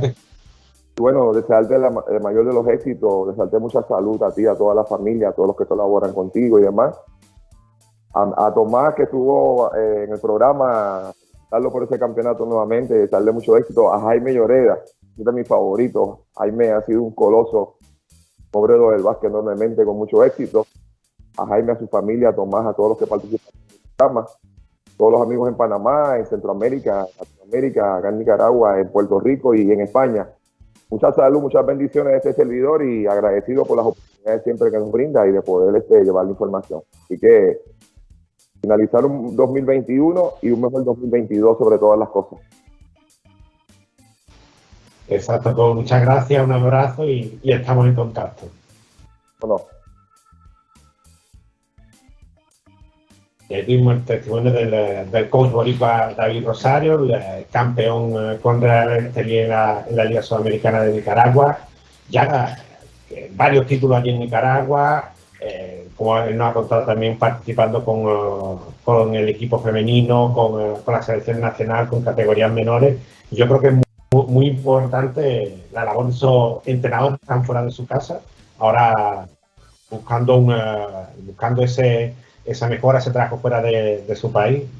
Y, me gusta mucho contar con ese tipo de testimonios y con los campeones de liga, que es lo que estamos en este programa de, viernes para hacer eh, cancha latina 2021. Y nos queda un coach más, nos ha pedido un poquito de tiempo, pero mientras tanto, Vamos a ver si podemos ir sumando a Raúl Cedeño, porque no puede haber un programa de cancha latina sin pura vitamina. Y sin haberlo preparado nos salió un pareado. Así que nos queda nuestra dosis de pura vitamina con Raúl Cedeño. Vamos a hablar con un coach venezolano que, está en el exterior, que ha salido campeón en, Ecuador, doble título en, esta temporada, pero también vamos a hablar con, Raúl Cedeño, que hace ese seguimiento de los venezolanos a lo largo de todo el mundo. Y a ver, eh, y luego, luego, luego más al coach. Eh, un, eh, el coach, no he dicho el nombre, Jesús Alberto López, venía como asistente del equipo de, de Santa Marta en de perdón, de Santa Marta de Santa María en Ecuador, el, equipo campeón que lo comentaba anteriormente, estuvo a principio de año en, en Audaz Octubrino, el, equipo que salió campeón en la Liga Femenina, y un, un jugador, un entrenador que suma dos títulos en, en un año. Yo creo que es importante sumar su testimonio. Y ya será el último de los campeones que nos visite hoy. hablaremos un poquito más con Raúl Cedeño sobre eh, ese título de Fundación Dance del equipo antioqueño en la Liga Femenina, que repitió título en la Superliga Femenina en el torneo 3x3. Y nos queda después la Copa Superliga, el torneo masculino, que está en un momento muy interesante. Ya conocemos a tres de los cuatro equipos que estarán en el, en el Final Four eh, Cocodrilo y Trotamundo será una de las series y, y Guayquería no clasificado contra el ganador del Spartan, eh, Spartan Supersónico que tengo curiosidad porque no recuerdo el horario, pues yo creo que será un poquito el partido un poquito más tarde, creo que estará todavía en activo. Y el partido luego un poquito un poco más tarde. Y para conocer quién será ese cuarto equipo clasificado a la, a la Final Four de, esta primera edición de la Copa Superliga, tercera oportunidad de tercer torneo de la Copa Superliga en, en todos sus formatos. Y por ahí lo, por ahí lo veo conectado, está viendo el, horario del partido, 7.30 será ese tercer juego entre Spartan y Supersónicos para recibir el, último boleto a la Final Four de la Copa Superliga. Ahora sí, lo veo por ahí conectado, lo vamos a saludar. Muy buenas tardes, Jesús Alberto López. Bienvenido a Cancha Latina.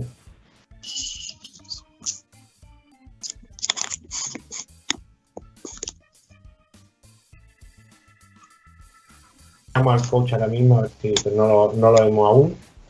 Y a ver si podemos solucionar ese problemilla que hoy yo creo que un programa largo era evidente que me iba a tocar pegar un poquito con las comunicaciones.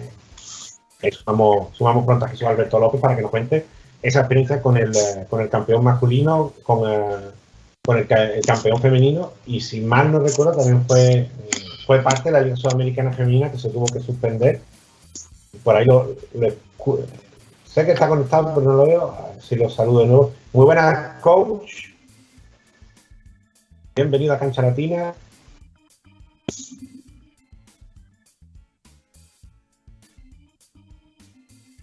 no, algún problema tener coach, escuchamos, lo escuchamos conectado, pero no podíamos hablar con él. Y bueno, nos queda una, tercera hora ya de programa, nos hemos metido ya en la tercera hora de programa, no estamos locos, bueno, un poco sí, pero una tercera, una tercera hora de programa, ya hemos visto todo lo que hemos, todo el recorrido que hemos pasado, lo que hemos pasado por un poquito de todas las ligas en acción, hemos pasado por el campeonato en Colombia, el campeonato en Panamá, el campeonato en Nicaragua, la Basketball Champions League, la participación de capitanes de México, un poquito de Puerto Rico, esa liga venezolana en la ciudad americana de Orlando, queda un poquito de, Venezuela, que siempre le, damos cariño porque sabemos que se sigue mucho el baloncesto en Venezuela. Así que a contactar con el coach y luego hablaremos también con Raúl Cedeño porque están en, ese momento lo que veníamos hablando, esa Copa Superliga con unos playoffs más cortos que en otras oportunidades. Ya sabíamos, ya sabíamos, ya habían informado que iba a ser un torneo mucho más corto, pero al final estamos viendo que casi los mismos equipos son los que están saliendo, están avanzando a las fases finales. Tenemos a la, como decimos, Cocodrilo, el último campeón Trotamundo, Guayquería, que siempre entre los candidatos, y, y Spartan y, y Supersónico, Spartan el primer campeón de la Superliga Así que yo creo que, por ahí se viene un, momento interesante, ya solo centrado en el torneo masculino, que como decía, el, femenino acabó con el, con el doble triunfo de Fundación DAN. Ahora por ahí creo que sí lo veo conectado, a ver, lo vamos a saludar. Muy, muy buenas tardes, coach. Jesús Alberto López, bienvenido a Cancha Latina. Muy buenas tardes, Daniel. Y a toda la audiencia. Muy buenas tardes. Muy buenas tardes, coach. Tenemos ganas de sumarte, porque además fue, fue el amigo Raúl Ceño, que pronto a ver si lo podemos sumar también, que me dio la información porque vio la nota y dice, hay un coach venezolano y, ya nos pusimos a mirar y recordamos de verdad que él, habíamos, él había estado, estuviste con, con, él, en el programa de Cancha Latina Radio de los sábados y bueno, y, y no íbamos a ser menos y ahora con dos títulos también te queríamos tener en el Cancha Latina de los viernes y lo todo es felicitaciones por ese segundo torneo ahora con el, con el masculino con, con el equipo de Santa María. Bueno, primero que nada, eh, muchísimas gracias y sobre todo le doy gracias primero a Dios. Y sí, bueno, ah, no hace mucho, todavía me estaba como pellizcando para decir la verdad, porque o sea, es poco habitual que puedas ganar eh, dos torneos en el mismo año. Primero con el Audaz Octobrino en la Liga Nacional Femenina acá de Ecuador y posteriormente con el equipo de Santa María en la Liga Nacional Masculina de Ecuador. Y un, torneo que, venimos hablando que era una de, las ligas que más echábamos de menos porque no había torneo desde, desde que Juvenil de 20 se proclamó campeón en 2018, había habido varios intentos y por fin volvió al baloncesto profesional de Ecuador con esa primera liga femenina, hubo un torneo sub-23 y ahora esta liga masculina que ha sido corta, pero es importante, lo veníamos comentando, que vuelva la actividad. Y yo creo que ese es el primer paso para, para recuperar la, la, normalidad y el baloncesto profesional en el país, en este caso en Ecuador. Sí, eso es correcto. Eh, bueno, no quiero ser polémico, pero digan lo que digan, este torneo es torneo, independientemente que muchas personas hayan dicho que era un cuadrangular. La idea de todo esto era reactivar la liga profesional masculina, ya que como tú muy bien lo dices, eh, desde 2018, eh, que por cierto, allí estuve con el equipo de Piratas de los Lagos, eh, quedamos tercer lugar, y eso fue en 2018. Desde allí no ha habido más ligas hasta esta que por la gestión de la Federación Ecuatoriana de Baloncesto, la nueva, la nueva gestión, la nueva directiva, se dio la reactivación con cuatro equipos, en la cual estuvo Triple E de Cuenca, 6C de Manabí, de la ciudad de Puerto Viejo, um, y Guerreros de Conocotó, de Quito, un cantón en, Pichincha, cerca de Quito. Y nosotros, que el Club Santa María de Machala, en el, que, el cual, bueno, trabajo en formativas y ya tengo ya tres años laborando allí, pues. Y nada, sí, aunque se pueda decir que fue un torneo corto, la verdad que fue intenso porque no dio mucha oportunidad de hacer pretemporada y todo era sobre la marcha. Eh, también fue de mucho sacrificio, motivado de que, bueno, gracias a Dios acá en Machala es una ciudad pequeña, pero que es muy amante al baloncesto y siempre el coliseo está full. Y tuvimos que hacer sesiones desde las 10 de la noche muchas veces hasta las 12 de la noche, muchas veces teníamos que empezar a las 10 y media, 11 porque se retrasaba la, la, jornada del torneo de la asociación de, de acá de, de, la provincia y teníamos que salir a las 2 y media de la noche. Entonces es un sacrificio que muy poca gente ve, pero que bueno, hoy en día me estoy comiendo como quien dice los dulces, pues, porque ahora sí puedo descansar un poco. Y en las mañanas nos tocaba entonces, bien sea 10 de la mañana hasta las 12, o tenemos que cambiar el turno porque también había torneo, estaba siempre full el coliseo. Entonces, vuelvo y repito, son sacrificios que mucha gente no los ve, que tal vez yo como asistente dirán, ah, sí, pero asistente, no, pero a veces el asistente es el que está allí para darle el apoyo al entrenador, cosas que no se da cuenta, no todo puede cargarlo él. Y bueno, hablando de entrenadores, este, no quiero pasar por alto la labor eh, que primero que nada este, en Audaz Octobrino hizo el coach Carlos Gorosito, argentino que ya tiene mucho tiempo aquí en Ecuador y que también tiene una vasta experiencia. Um, y sobre todo darle la, la, las gracias también a la directiva en ese entonces de, de Audaz Octobrino, la doctora de la Zambrano, al abogado Carlos Oviedo. Y bueno, y en esta oportunidad darle las gracias al coach Lucas Gil Russo, también argentino. Entonces por ahí te, te debes imaginar que he tenido una gran escuela, gracias a Dios. Creo que soy bendecido por eso. Entonces, bueno, la directiva acá con la señora Rosana Valdés, presidenta del club, eh, el señor Guillermo Casa también hicieron las gestiones para traer al, coach Lucas Gil. Y bueno, me dieron la oportunidad de, que yo lo acompañara. donde hice labores más allá de asistente, también como en la preparación física. Y bueno, ahí, ahí estuve con el coach. Y siempre yo digo en modo, modo aprendiz, porque nunca, nunca terminamos de aprender, pues. Nunca voy a decir que me la sé toda, porque ahí es donde seguro ya, ya claudicará mi, mi, mi carrera como entrenador, de verdad.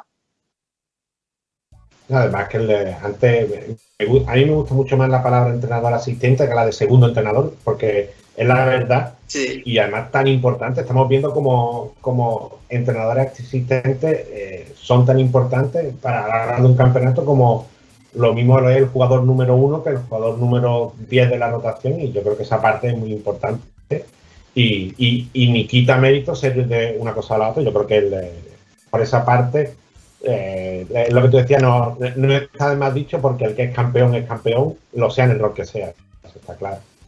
Y si te parece, coach, vamos a sumar, eh, estamos, estamos esperando, vamos a sumar a buen amigo eh, Raúl Ceño, que lo tengo por ahí también conectado. A ver si lo, lo podemos sumar. Muy buenas, Raúl. Bienvenido aquí a Cancha Latina. Con, estamos con la charla con el coach. A ver si está por ahí Raúl.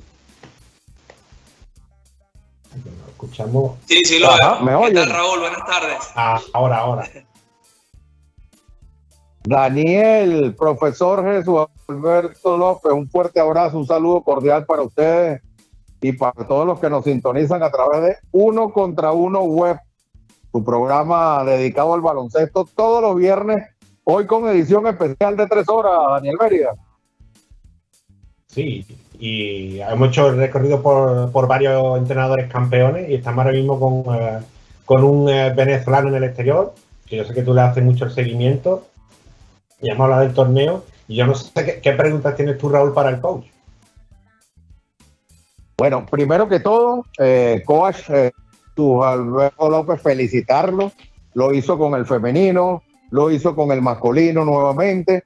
Eh, está progresando su carrera, cosa que nos llena y en lo particular me llena de, de mucho regocijo y satisfacción, eh, porque muchas personas no conocen al coach acá en Venezuela. Eh, se ha dado a conocer gracias al trabajo de nosotros en Cancha Latina y eh, eso, eso es lo bonito y lo importante de, toda, de todo este trabajo que día a día hacemos a través de Cancha Latina Jueves, uno contra uno en el programa, en Piampi Sport, eh, dar a conocer y resaltar esos pequeños detallitos o esas, esas personas que hacen la diferencia, como el profesor, el coach eh, Jesús Alberto, a quien vuelvo a, a- saludar. Y caramba, orgullo que no nos conocemos en persona, pero qué orgullo que esté acá con nosotros, que sea venezolano y que esté ah, cada día aprendiendo un poco más el, el arte de, de dirigir el baloncesto.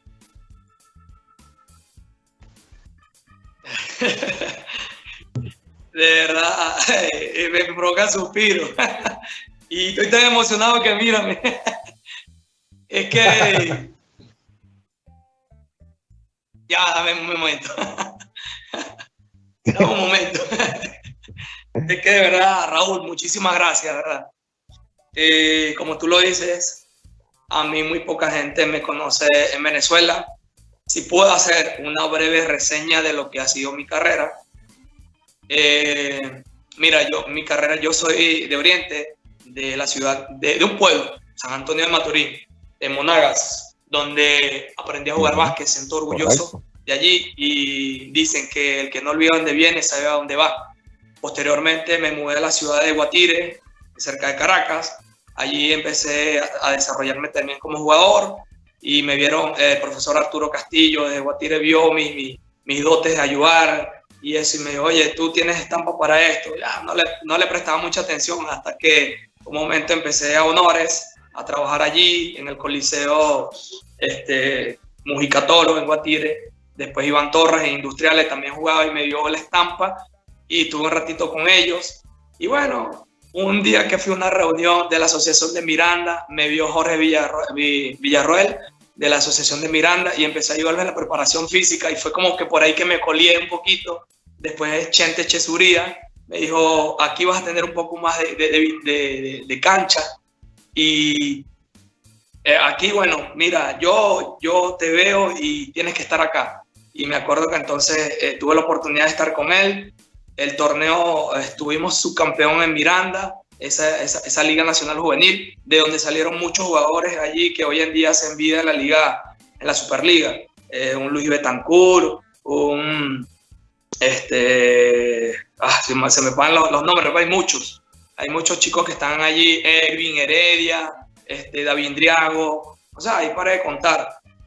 Y bueno, después quedé en el 3x3, me dieron el 3x3, total se suspendió, pero ya por ahí ya, ya me estaba abriendo camino, pero ya siempre tenía en mente que, que yo quería ver esto como un poco más de, de, de, de, profesión, porque estaba muy, muy honores, entonces yo quería. Y me vine a Perú, tuve un, pasaje por el Jockey Club de Chiclayo, eh, posteriormente me vine a, a, Ibarra, a Piratas de los Lagos, en donde estuve en la formativa en 2018 y tuve como asistente del profesor Luciano Martínez, también argentino, que en ese momento también era el, el, DT de la selección de Ecuador. Entonces no me puedo quejar, he tenido grandes tutores y maestros. Y bueno, después me sale la oportunidad que en el Club Santa María Machala, en la formativa, en donde he tenido bastantes logros. he sido vicecampeón U15 femenino. O sea, no es que prefiera el femenino, sino que me ha tocado y lo, lo he tomado, pues he tomado el reto y me ha ido bien. Entonces he tenido varios torneos también exitosos en, en el tramo, en el regional. Y bueno, eh, gracias a Dios que le, que le, he hecho trabajos también individuales a, a chicos y a chicas. Eh, la gente de Audio Autobrino confió en mi trabajo y estuve allí este, con el profe Gorosito. Y posteriormente acá con el Club Santa María, estoy trabajando las formativas todavía y se me dio la oportunidad, pues.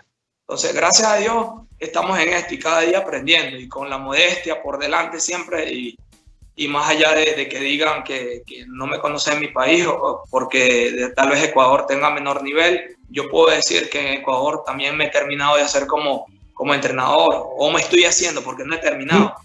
Pero de verdad le doy gracias sobre todo a Raúl que me ha dado a conocer allá porque de verdad ha dado a conocer mi trabajo y yo soy de los que, que sinceramente siempre voy a estar agradecido con eso, Raúl. Y esto va para, para todas esas personas que me han apoyado, que, a todos, porque si hay mucha gente que si me ponga a nombrar puedo dejar alguna afuera, pero de corazón, sí. bendiciones para ellos que siempre, que siempre me han apoyado, de corazón, y para mi familia y esto no.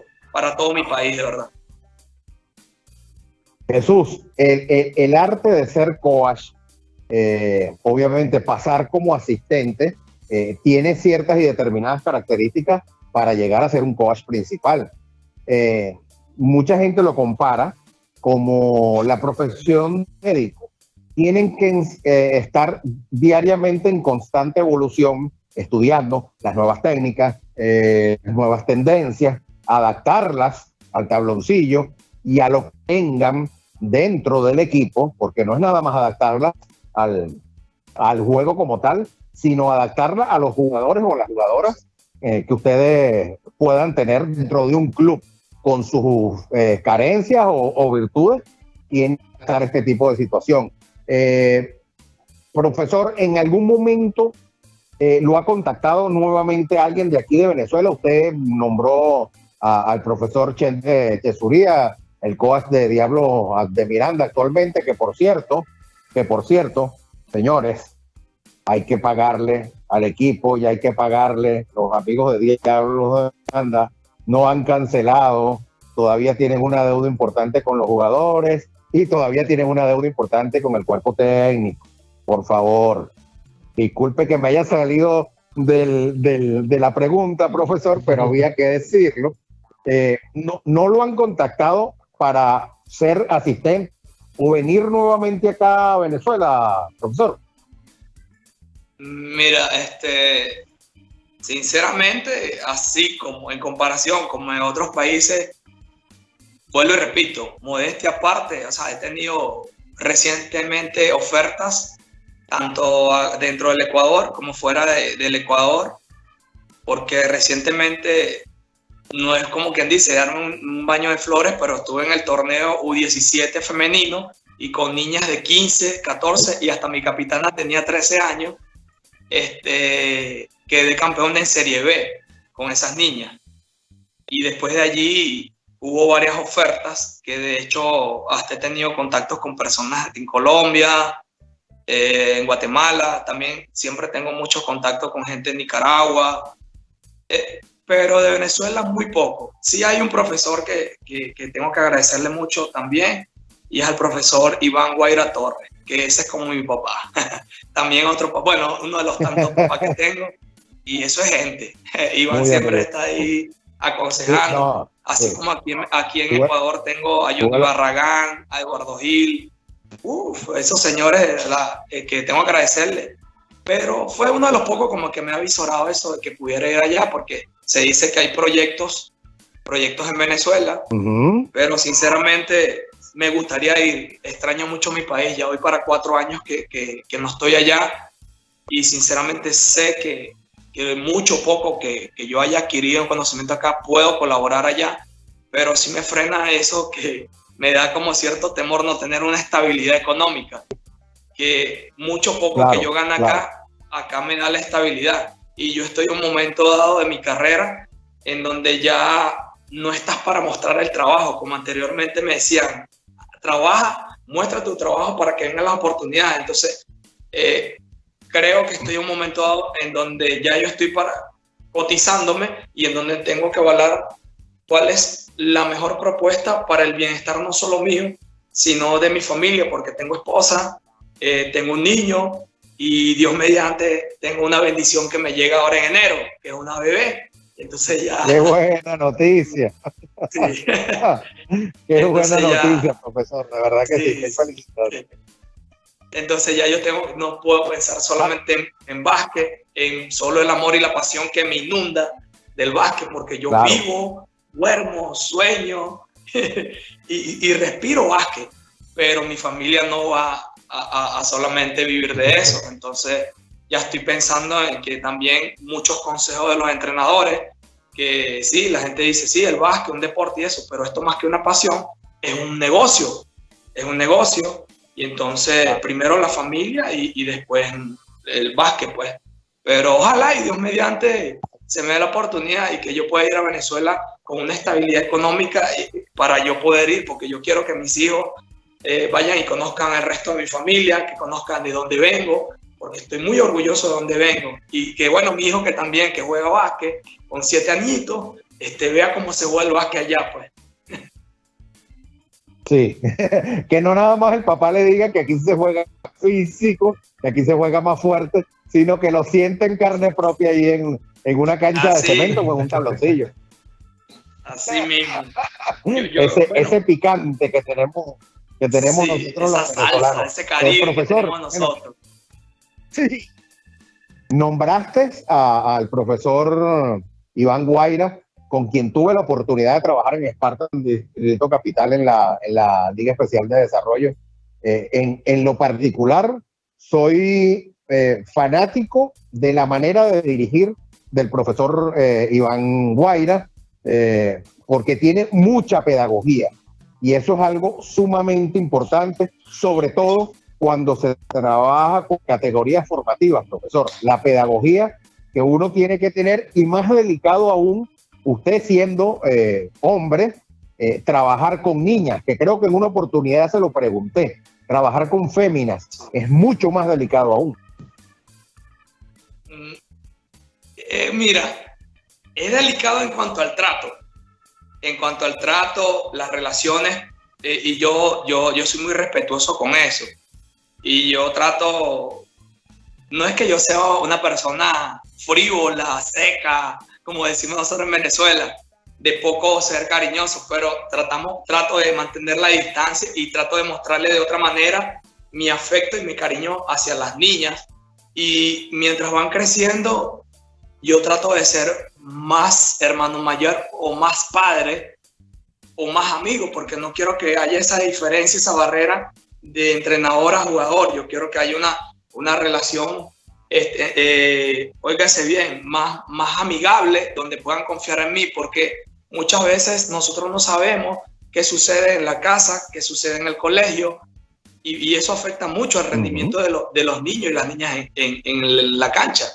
Entonces, sí, en ese sentido, en el trato es más delicado, pero me gustan más las niñas porque hay que aceptarlo. Las mujeres siempre nos llevan cuatro y cinco pasos adelante me siento orgulloso, de, te puedo decir hoy en día que tengo un equipo de sub-11, que esas niñas han avanzado muchísimo y lo que yo les puedo decir, están disciplinadas, ellas hacen su ejercicio y lo que yo le indique se me hace un poco más fácil por la manera este, que, de, de, de trabajar de ellas, la madurez la inteligencia que ella tiene.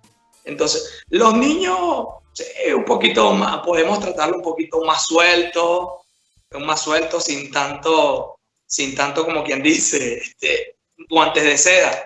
Pero las niñas sí son más, más, más moldeables el juego.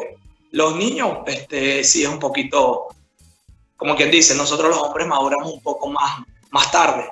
Pero fíjate que, como te digo, me ha tocado, me ha tocado, no es que yo he elegido, a lo mejor me ven el perfil para, para, para dirigir o coachar a las chicas Ok. y me ha ido bien, gracias a Dios, aunque no me ha ido mal tampoco con el masculino. Ahora, otra cosa, lo- eh, para culminar, este, yo me siento feliz de que en Venezuela por lo menos haya salido la liga masculina, perdón, femenina, femenina, y que se le dé el apoyo como tiene que Y ser. Y, mira que, y mira que venimos luchando desde hace rato, Jesús Alberto, eh, por esa, esa liga femenina que ya salió, ojalá se mantenga a lo largo del tiempo, se haga más fuerte y no se diluya como eh, eh, otros proyectos que desafortunadamente, por las razones que sea, bien sea pandemia, bien sea económico, por las razones que sea, se han diluido en el tiempo. ¿Qué es lo que pedimos? Que queremos ver muchas, y lo hemos hablado en reiteradas oportunidades, Daniel, eh, queremos ver muchas Daniela Wallace, Juanesca Pérez, eh, Roseli Silva. Eso es lo que queremos. Y talento, y se vio el talento de sobra eh, que, que- que emergió en esta Superliga eh, femenina, en la Copa Superliga de Baloncesto Femenino. Mm, jugadoras como la zurda eh, Edicta Blanco, por ejemplo, una de las que me recuerdo rápidamente, que inclusive la entrevisté hace un par de semanas, dijo que ella eh, estaba un poco decepcionada del baloncesto, que estaba algo retirada, que le estaba enseñando eh, eh, el arte del baloncesto a los niños y a las niñas allá en Marina, pues se animó, se volvió a poner, se puso a entrenar otra vez y, y fíjate los resultados, tremenda campaña se metió nuevamente eh, Edicta Blanco en esta, en esta Superliga femenina. Entonces, eso es lo que queremos, profesor. Claro, y, a medida que a medida que, que surjan más torneos de este nivel, obviamente tendremos más entrenadores, más jugadoras y jugadores cavidad en el plano laboral, pues. Y que eso va a motivar, porque nosotros también tenemos que inculcar a los niños que niñas, a los chicos, las chicas, esos chamos, esas chamas que, que no solamente puedes hacer vida como, como jugador, también hay que, que hacerles entender que el entrenador también, también tiene cavidad y que puede tener una carrera exitosa y que puede vivir de esto, Dios mediante, siempre y cuando, como dices tú, se mantenga en el tiempo una, una liga bien establecida, consolidada, con el apoyo de los entes gubernamentales y, y privados, de la mano ambos, porque eso es lo que lo va a fortalecer. Porque si no hay una liga, como tú dices, este, obviamente el caso de Edith, ¿para qué va a seguir jugando si no hay un norte a seguir, no hay un objetivo? Entonces necesitamos ese tipo de ligas y torneos Sí. para que los chicos tengan una imagen a quien seguir y, y a donde quieran ellos ir. Porque yo me acuerdo cuando chico yo veía un Sanchepar, un Gabriel Estaba, de repente un David Díaz o un Diego Guevara, esos tiempos en, en la otra liga que, que hacía vida en Venezuela. Entonces eso es lo que tiene que, que prevalecer en Venezuela.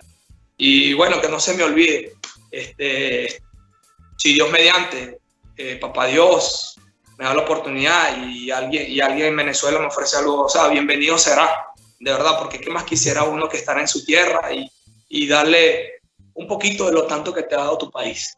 Porque donde lo llevo, siempre lo llevo aquí y siempre le hablo a los chicos de donde vengo, de cómo se juega y de cómo es y de lo bendecidos que son acá, de tener eh, infraestructura, porque es increíble.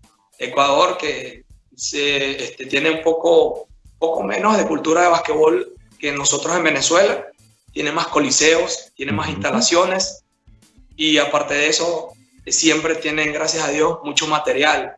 Y yo le digo a los niños que, que valoren eso, porque en mi país, eh, para 20 niños hay una pelota, eh, que no tenemos cono, pero nos las inventamos, cualquier cosita colocamos. Entonces, cuando se tienen las cosas, muchas veces no se valoran.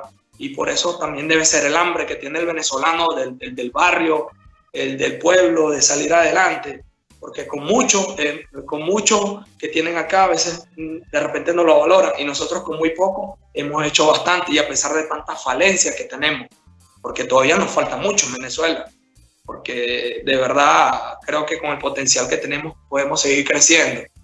Yo sinceramente agradecido de donde vengo y agradecido con esta tierra de, del Ecuador por tanto y todo. De igual manera a Perú que estuvo un pasaje por allá, también les tengo que, que, darle las gracias, porque cuando muchos me dicen que no hay nivel, eh, que qué vas que se juega, increíblemente, yo los fines de semana y hasta los días de semana no tengo descanso de tanto torneo que hay en comparación allá. Mm. Que no lo crea. Bueno, profesor, queremos darle pues. las gracias, Daniel. Algo más para agregar, de verdad, para nosotros, repito que es un, un placer y un orgullo y cuando hablé con, cuando Daniel me, me, me, contactó, me dijo, vamos a hablar con el profesor Jesús, le dije, ese va que sí, pero inmediatamente, Daniel Mérida. Sí, sí, además queríamos hacer un, un, cierre de, de, año aquí en Cancha Latina hablando con, con campeones de liga y, además cerraba perfecto para hablar con el, con el coach y que nos cuente su, esta, aventura suya en Ecuador que siempre, eh, siempre lo decíamos, hemos hablado con, con, varios protagonistas ya hoy, y además que, no, que nos gusta siempre hablar de, y dar esa discusión a los que están fuera de su país. Siempre hablar de los españoles que hayan ido a Latinoamérica y porque no hablar de los diferentes latinoamericanos que están por otros países. Y nada, darte las gracias, coach, por pasar este ratito aquí con, con Cancha Latina. Seguramente que, que, no será la primera ni, ni, ni la última vez que, que, charlemos contigo. Amén. Amén. Eh, yo sinceramente, eh, sí, lo dijo Raúl, como soy muy poco conocido, mi agenda no está llena para las entrevistas, pero me siento privilegiado de que, de que un medio como ustedes, de, de, tan, de tanta cobertura eh, internacional, me dé esta oportunidad. Y como dicen por ahí, no es humo, es trabajo, es trabajo de hormiguita, de como sea, es trabajo. correcto. Y, y, cada día que, que, tengo un logro, sé que es un, un, reto más, un compromiso más, una responsabilidad más. Es que, no, que hay que poner más fuerte los pies sobre la tierra, porque no, yo creo que no tenemos límite. Y vuelvo y repito, privilegiado de verdad de estar en un cierre de, de un programa como Cancha Latina con Raúl, contigo. Y de verdad, gracias Daniel, y de verdad, Raúl, gracias por, por, por, seguir mi trabajo, por apoyarme y gracias a toda esa gente que sabe quién soy, de dónde vengo y a dónde voy. Así es. Le salió esfuerzo sin mucho esfuerzo, profesor.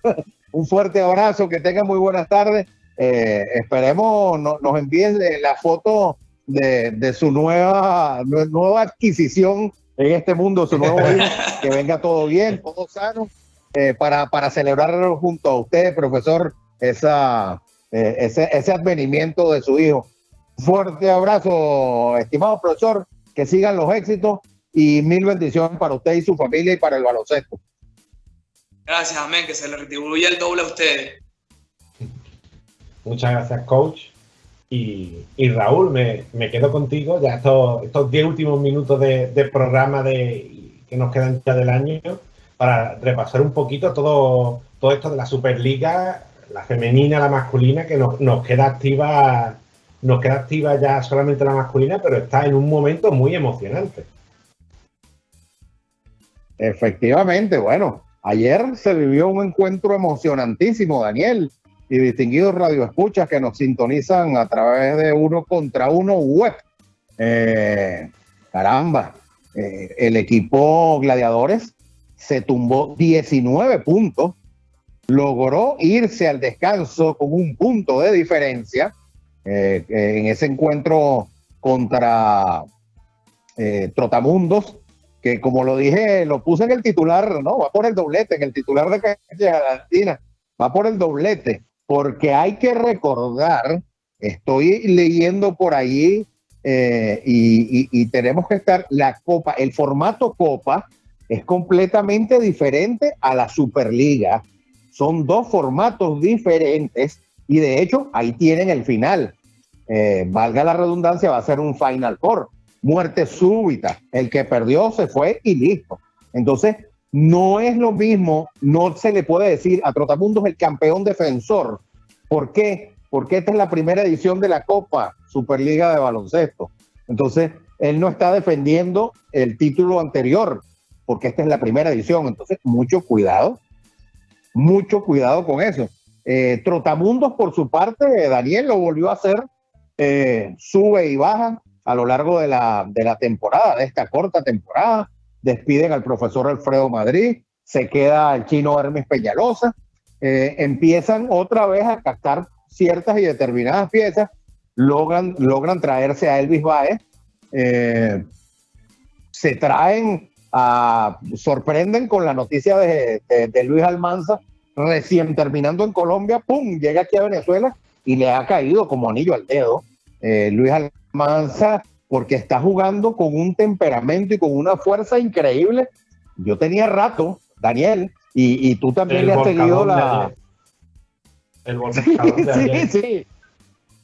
Y, y dicen que es eh, la jugada del, del torneo, esa clavada que, que de ayer de, de Luis Almanza, eh, es- está como muy bien compenetrado con el equipo, cosa que me alegra. Conocemos y hemos tenido la oportunidad de hablar con, con Luisito.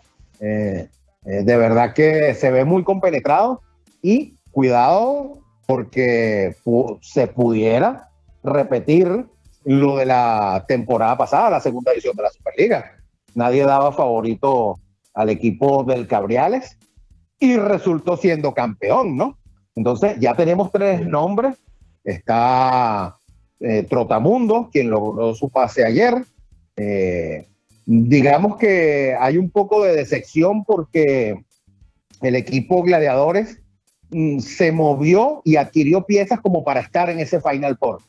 Entonces, probablemente hay, hay, hay, hay un poco de decepción dentro de la fanaticada oriental. Eh, ya tenemos a Trotamundos, como lo dije. Eh, fue el primero que, que firmó su pase al Final Four. Yo insisto, Daniel y distinguidos radioescuchas, yo no veo tan sólido. Yo sigo observando que se diluye un poco ese Guayqueríes que arrancó en la primera parte de la Copa Superliga de Baloncesto con esa fortaleza. Eh, ya acaban de anunciar que regresa Heiler Guillén, cosa que ya lo, que ya lo, ya lo sabíamos, ya lo habíamos dicho, eh, que iba a regresar para el, para el Final Four. Eh, no está del todo restablecido, ojo, han hecho, eh, si se quiere magia, el doctor Leticia ha, ha- ha metido su mano milagrosa, como quien dice, para tratar de terminar de recuperar a, el sastre Heiler Guillén. Eh, por otro lado, bueno, queda un solo cupo para, se, se debaten estos dos equipos, Spartan Distrito Capital, que fue del cielo a la tierra el primer encuentro, que salieron todos esos muchachos de, de supersónicos, eh, que ahora cambiaron el nombre, te diste cuenta, no, ahora son supersónicos del deporte, ahora no es supersónicos de Miranda.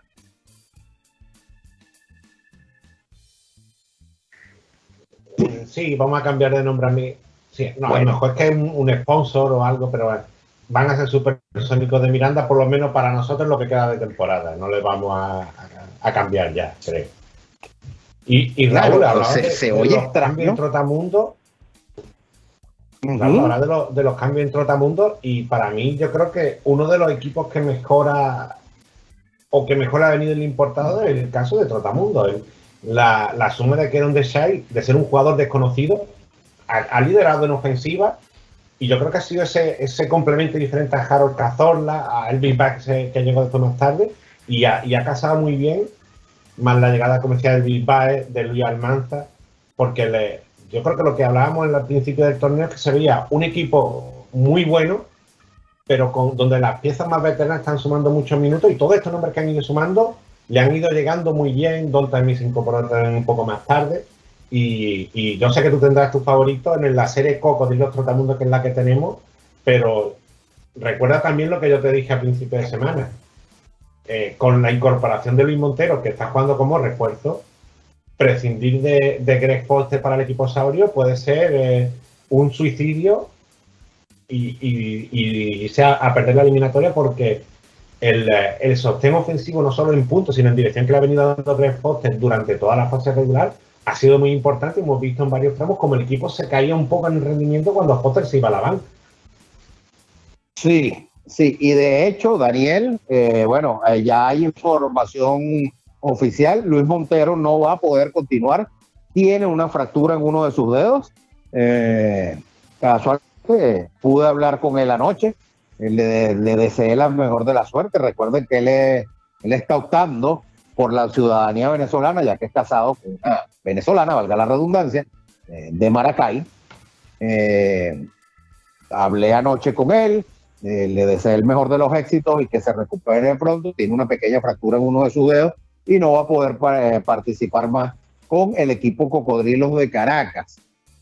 por otra parte, bueno, Broncos le planteó eh, una, un, buen segundo encuentro al, equipo Cocodrilos de Caracas. Los dos primeros cuartos de ayer fueron parejos, si se quieren, eh, bien parejos, pero después eh, el equipo de la capital, bueno, el equipo Cocodrilos, porque los dos son de la capital, el equipo Saurio logró logró descifrar ese juego que, si se quiere, por momentos fue muy físico, eh, hubo mucho roce, hubo varias faltas mm, eh, antideportivas. De hecho, un jugador de Broncos de Caracas salió por doble, salió expulsado por dos antideportivas. El juego se tornó algo físico, eh, cosa que mm, hay que hacer, digamos, un llamado de atención. ¿Por qué?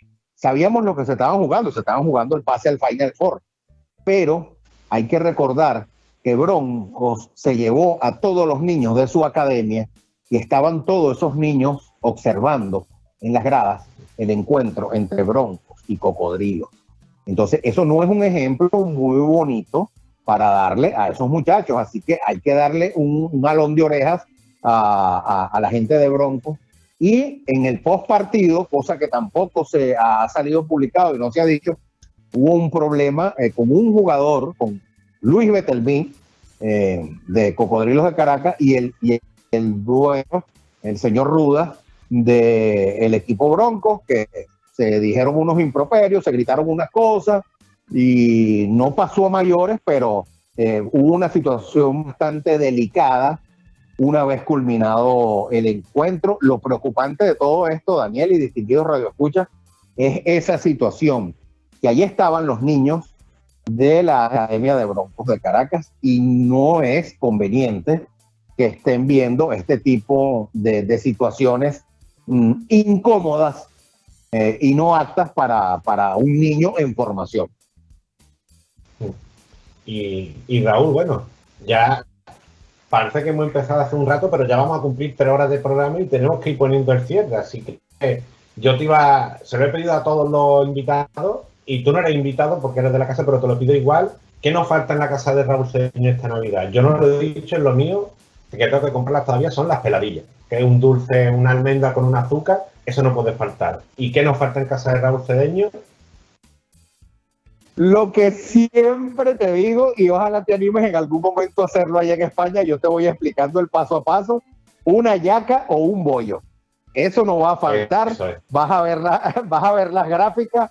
Este domingo voy a, gracias a Dios, a mi, a mi casa, a la casa de mi abuela, donde me crié. Ahí están mis tías. Vamos a hacer esos bollitos que siempre me has preguntado de cómo se preparan, que algún día te animas eh, voy a hacer esos bollitos, es una comida típica navideña. La yaca y el bollo. Eh, el bollo es un poco más fácil de preparar. La yaca tiene un poquito más de, no, no complicación, sino que tiene más pasos, ¿no? Eh, y, ya como, no hay, no está esa familia numerosa acá en Venezuela, porque hay muchos que han emigrado, entonces hay que tratar de, de minimizar eso, eso, esos pasos y unos bollitos. Pero eso nunca puede faltar eh, eh, en, en la familia, Daniel, es una tradición mm, de, que viene desde mi abuela, que en paz descanse, eh, el, el ser más hermoso de, de- de la vida para mí. Y, y la hemos tratado de mantener, así como yo siempre te digo que casi todos los días, cuando tengo la oportunidad, ahorita que estoy de reposo con la espalda, veo la televisión española, tú me dices que yo veo más de España que tú, pero sí me llama la atención y te lo pregunté el año pasado. El roscón, creo que es que le dicen ustedes, eh, que se come mucho el 24, algo así, ¿no? Ajá. Bueno, el, el rojón de, el Eh, rojón eso de me Reyes llama la el 6 de atención. Sí, el rojón de Reyes Ah, para el ok. 6 de enero, que no sé si será, si será para esas fechas cuando volveremos. Lo, mismo, el, para el primer programa me presento con un rojón de Reyes aquí y lo celebramos juntos. Y bueno, Raúl, nos hablaremos, pero bueno, desearle a nuestros oyentes que pasen felices fiestas, feliz año nuevo. Hasta el próximo programa en ene- que nos veamos en enero. eh, estaremos dándole todo en www.canchalatina.com y estén atentos porque todavía se vienen los premios Cancha Latina del año y a ti te doy un abrazo Raúl y a los oyentes los reemplazamos hasta el año que viene y que se cuiden, que viene las navidades y que pasarlo con la familia y que sigan siendo cuidadosos y como he dicho antes, nos vemos el próximo año. Un abrazo, feliz año para todos. No sean parte de las estadísticas y se cuidan que todavía el COVID está bastante fuerte. Buenas tardes.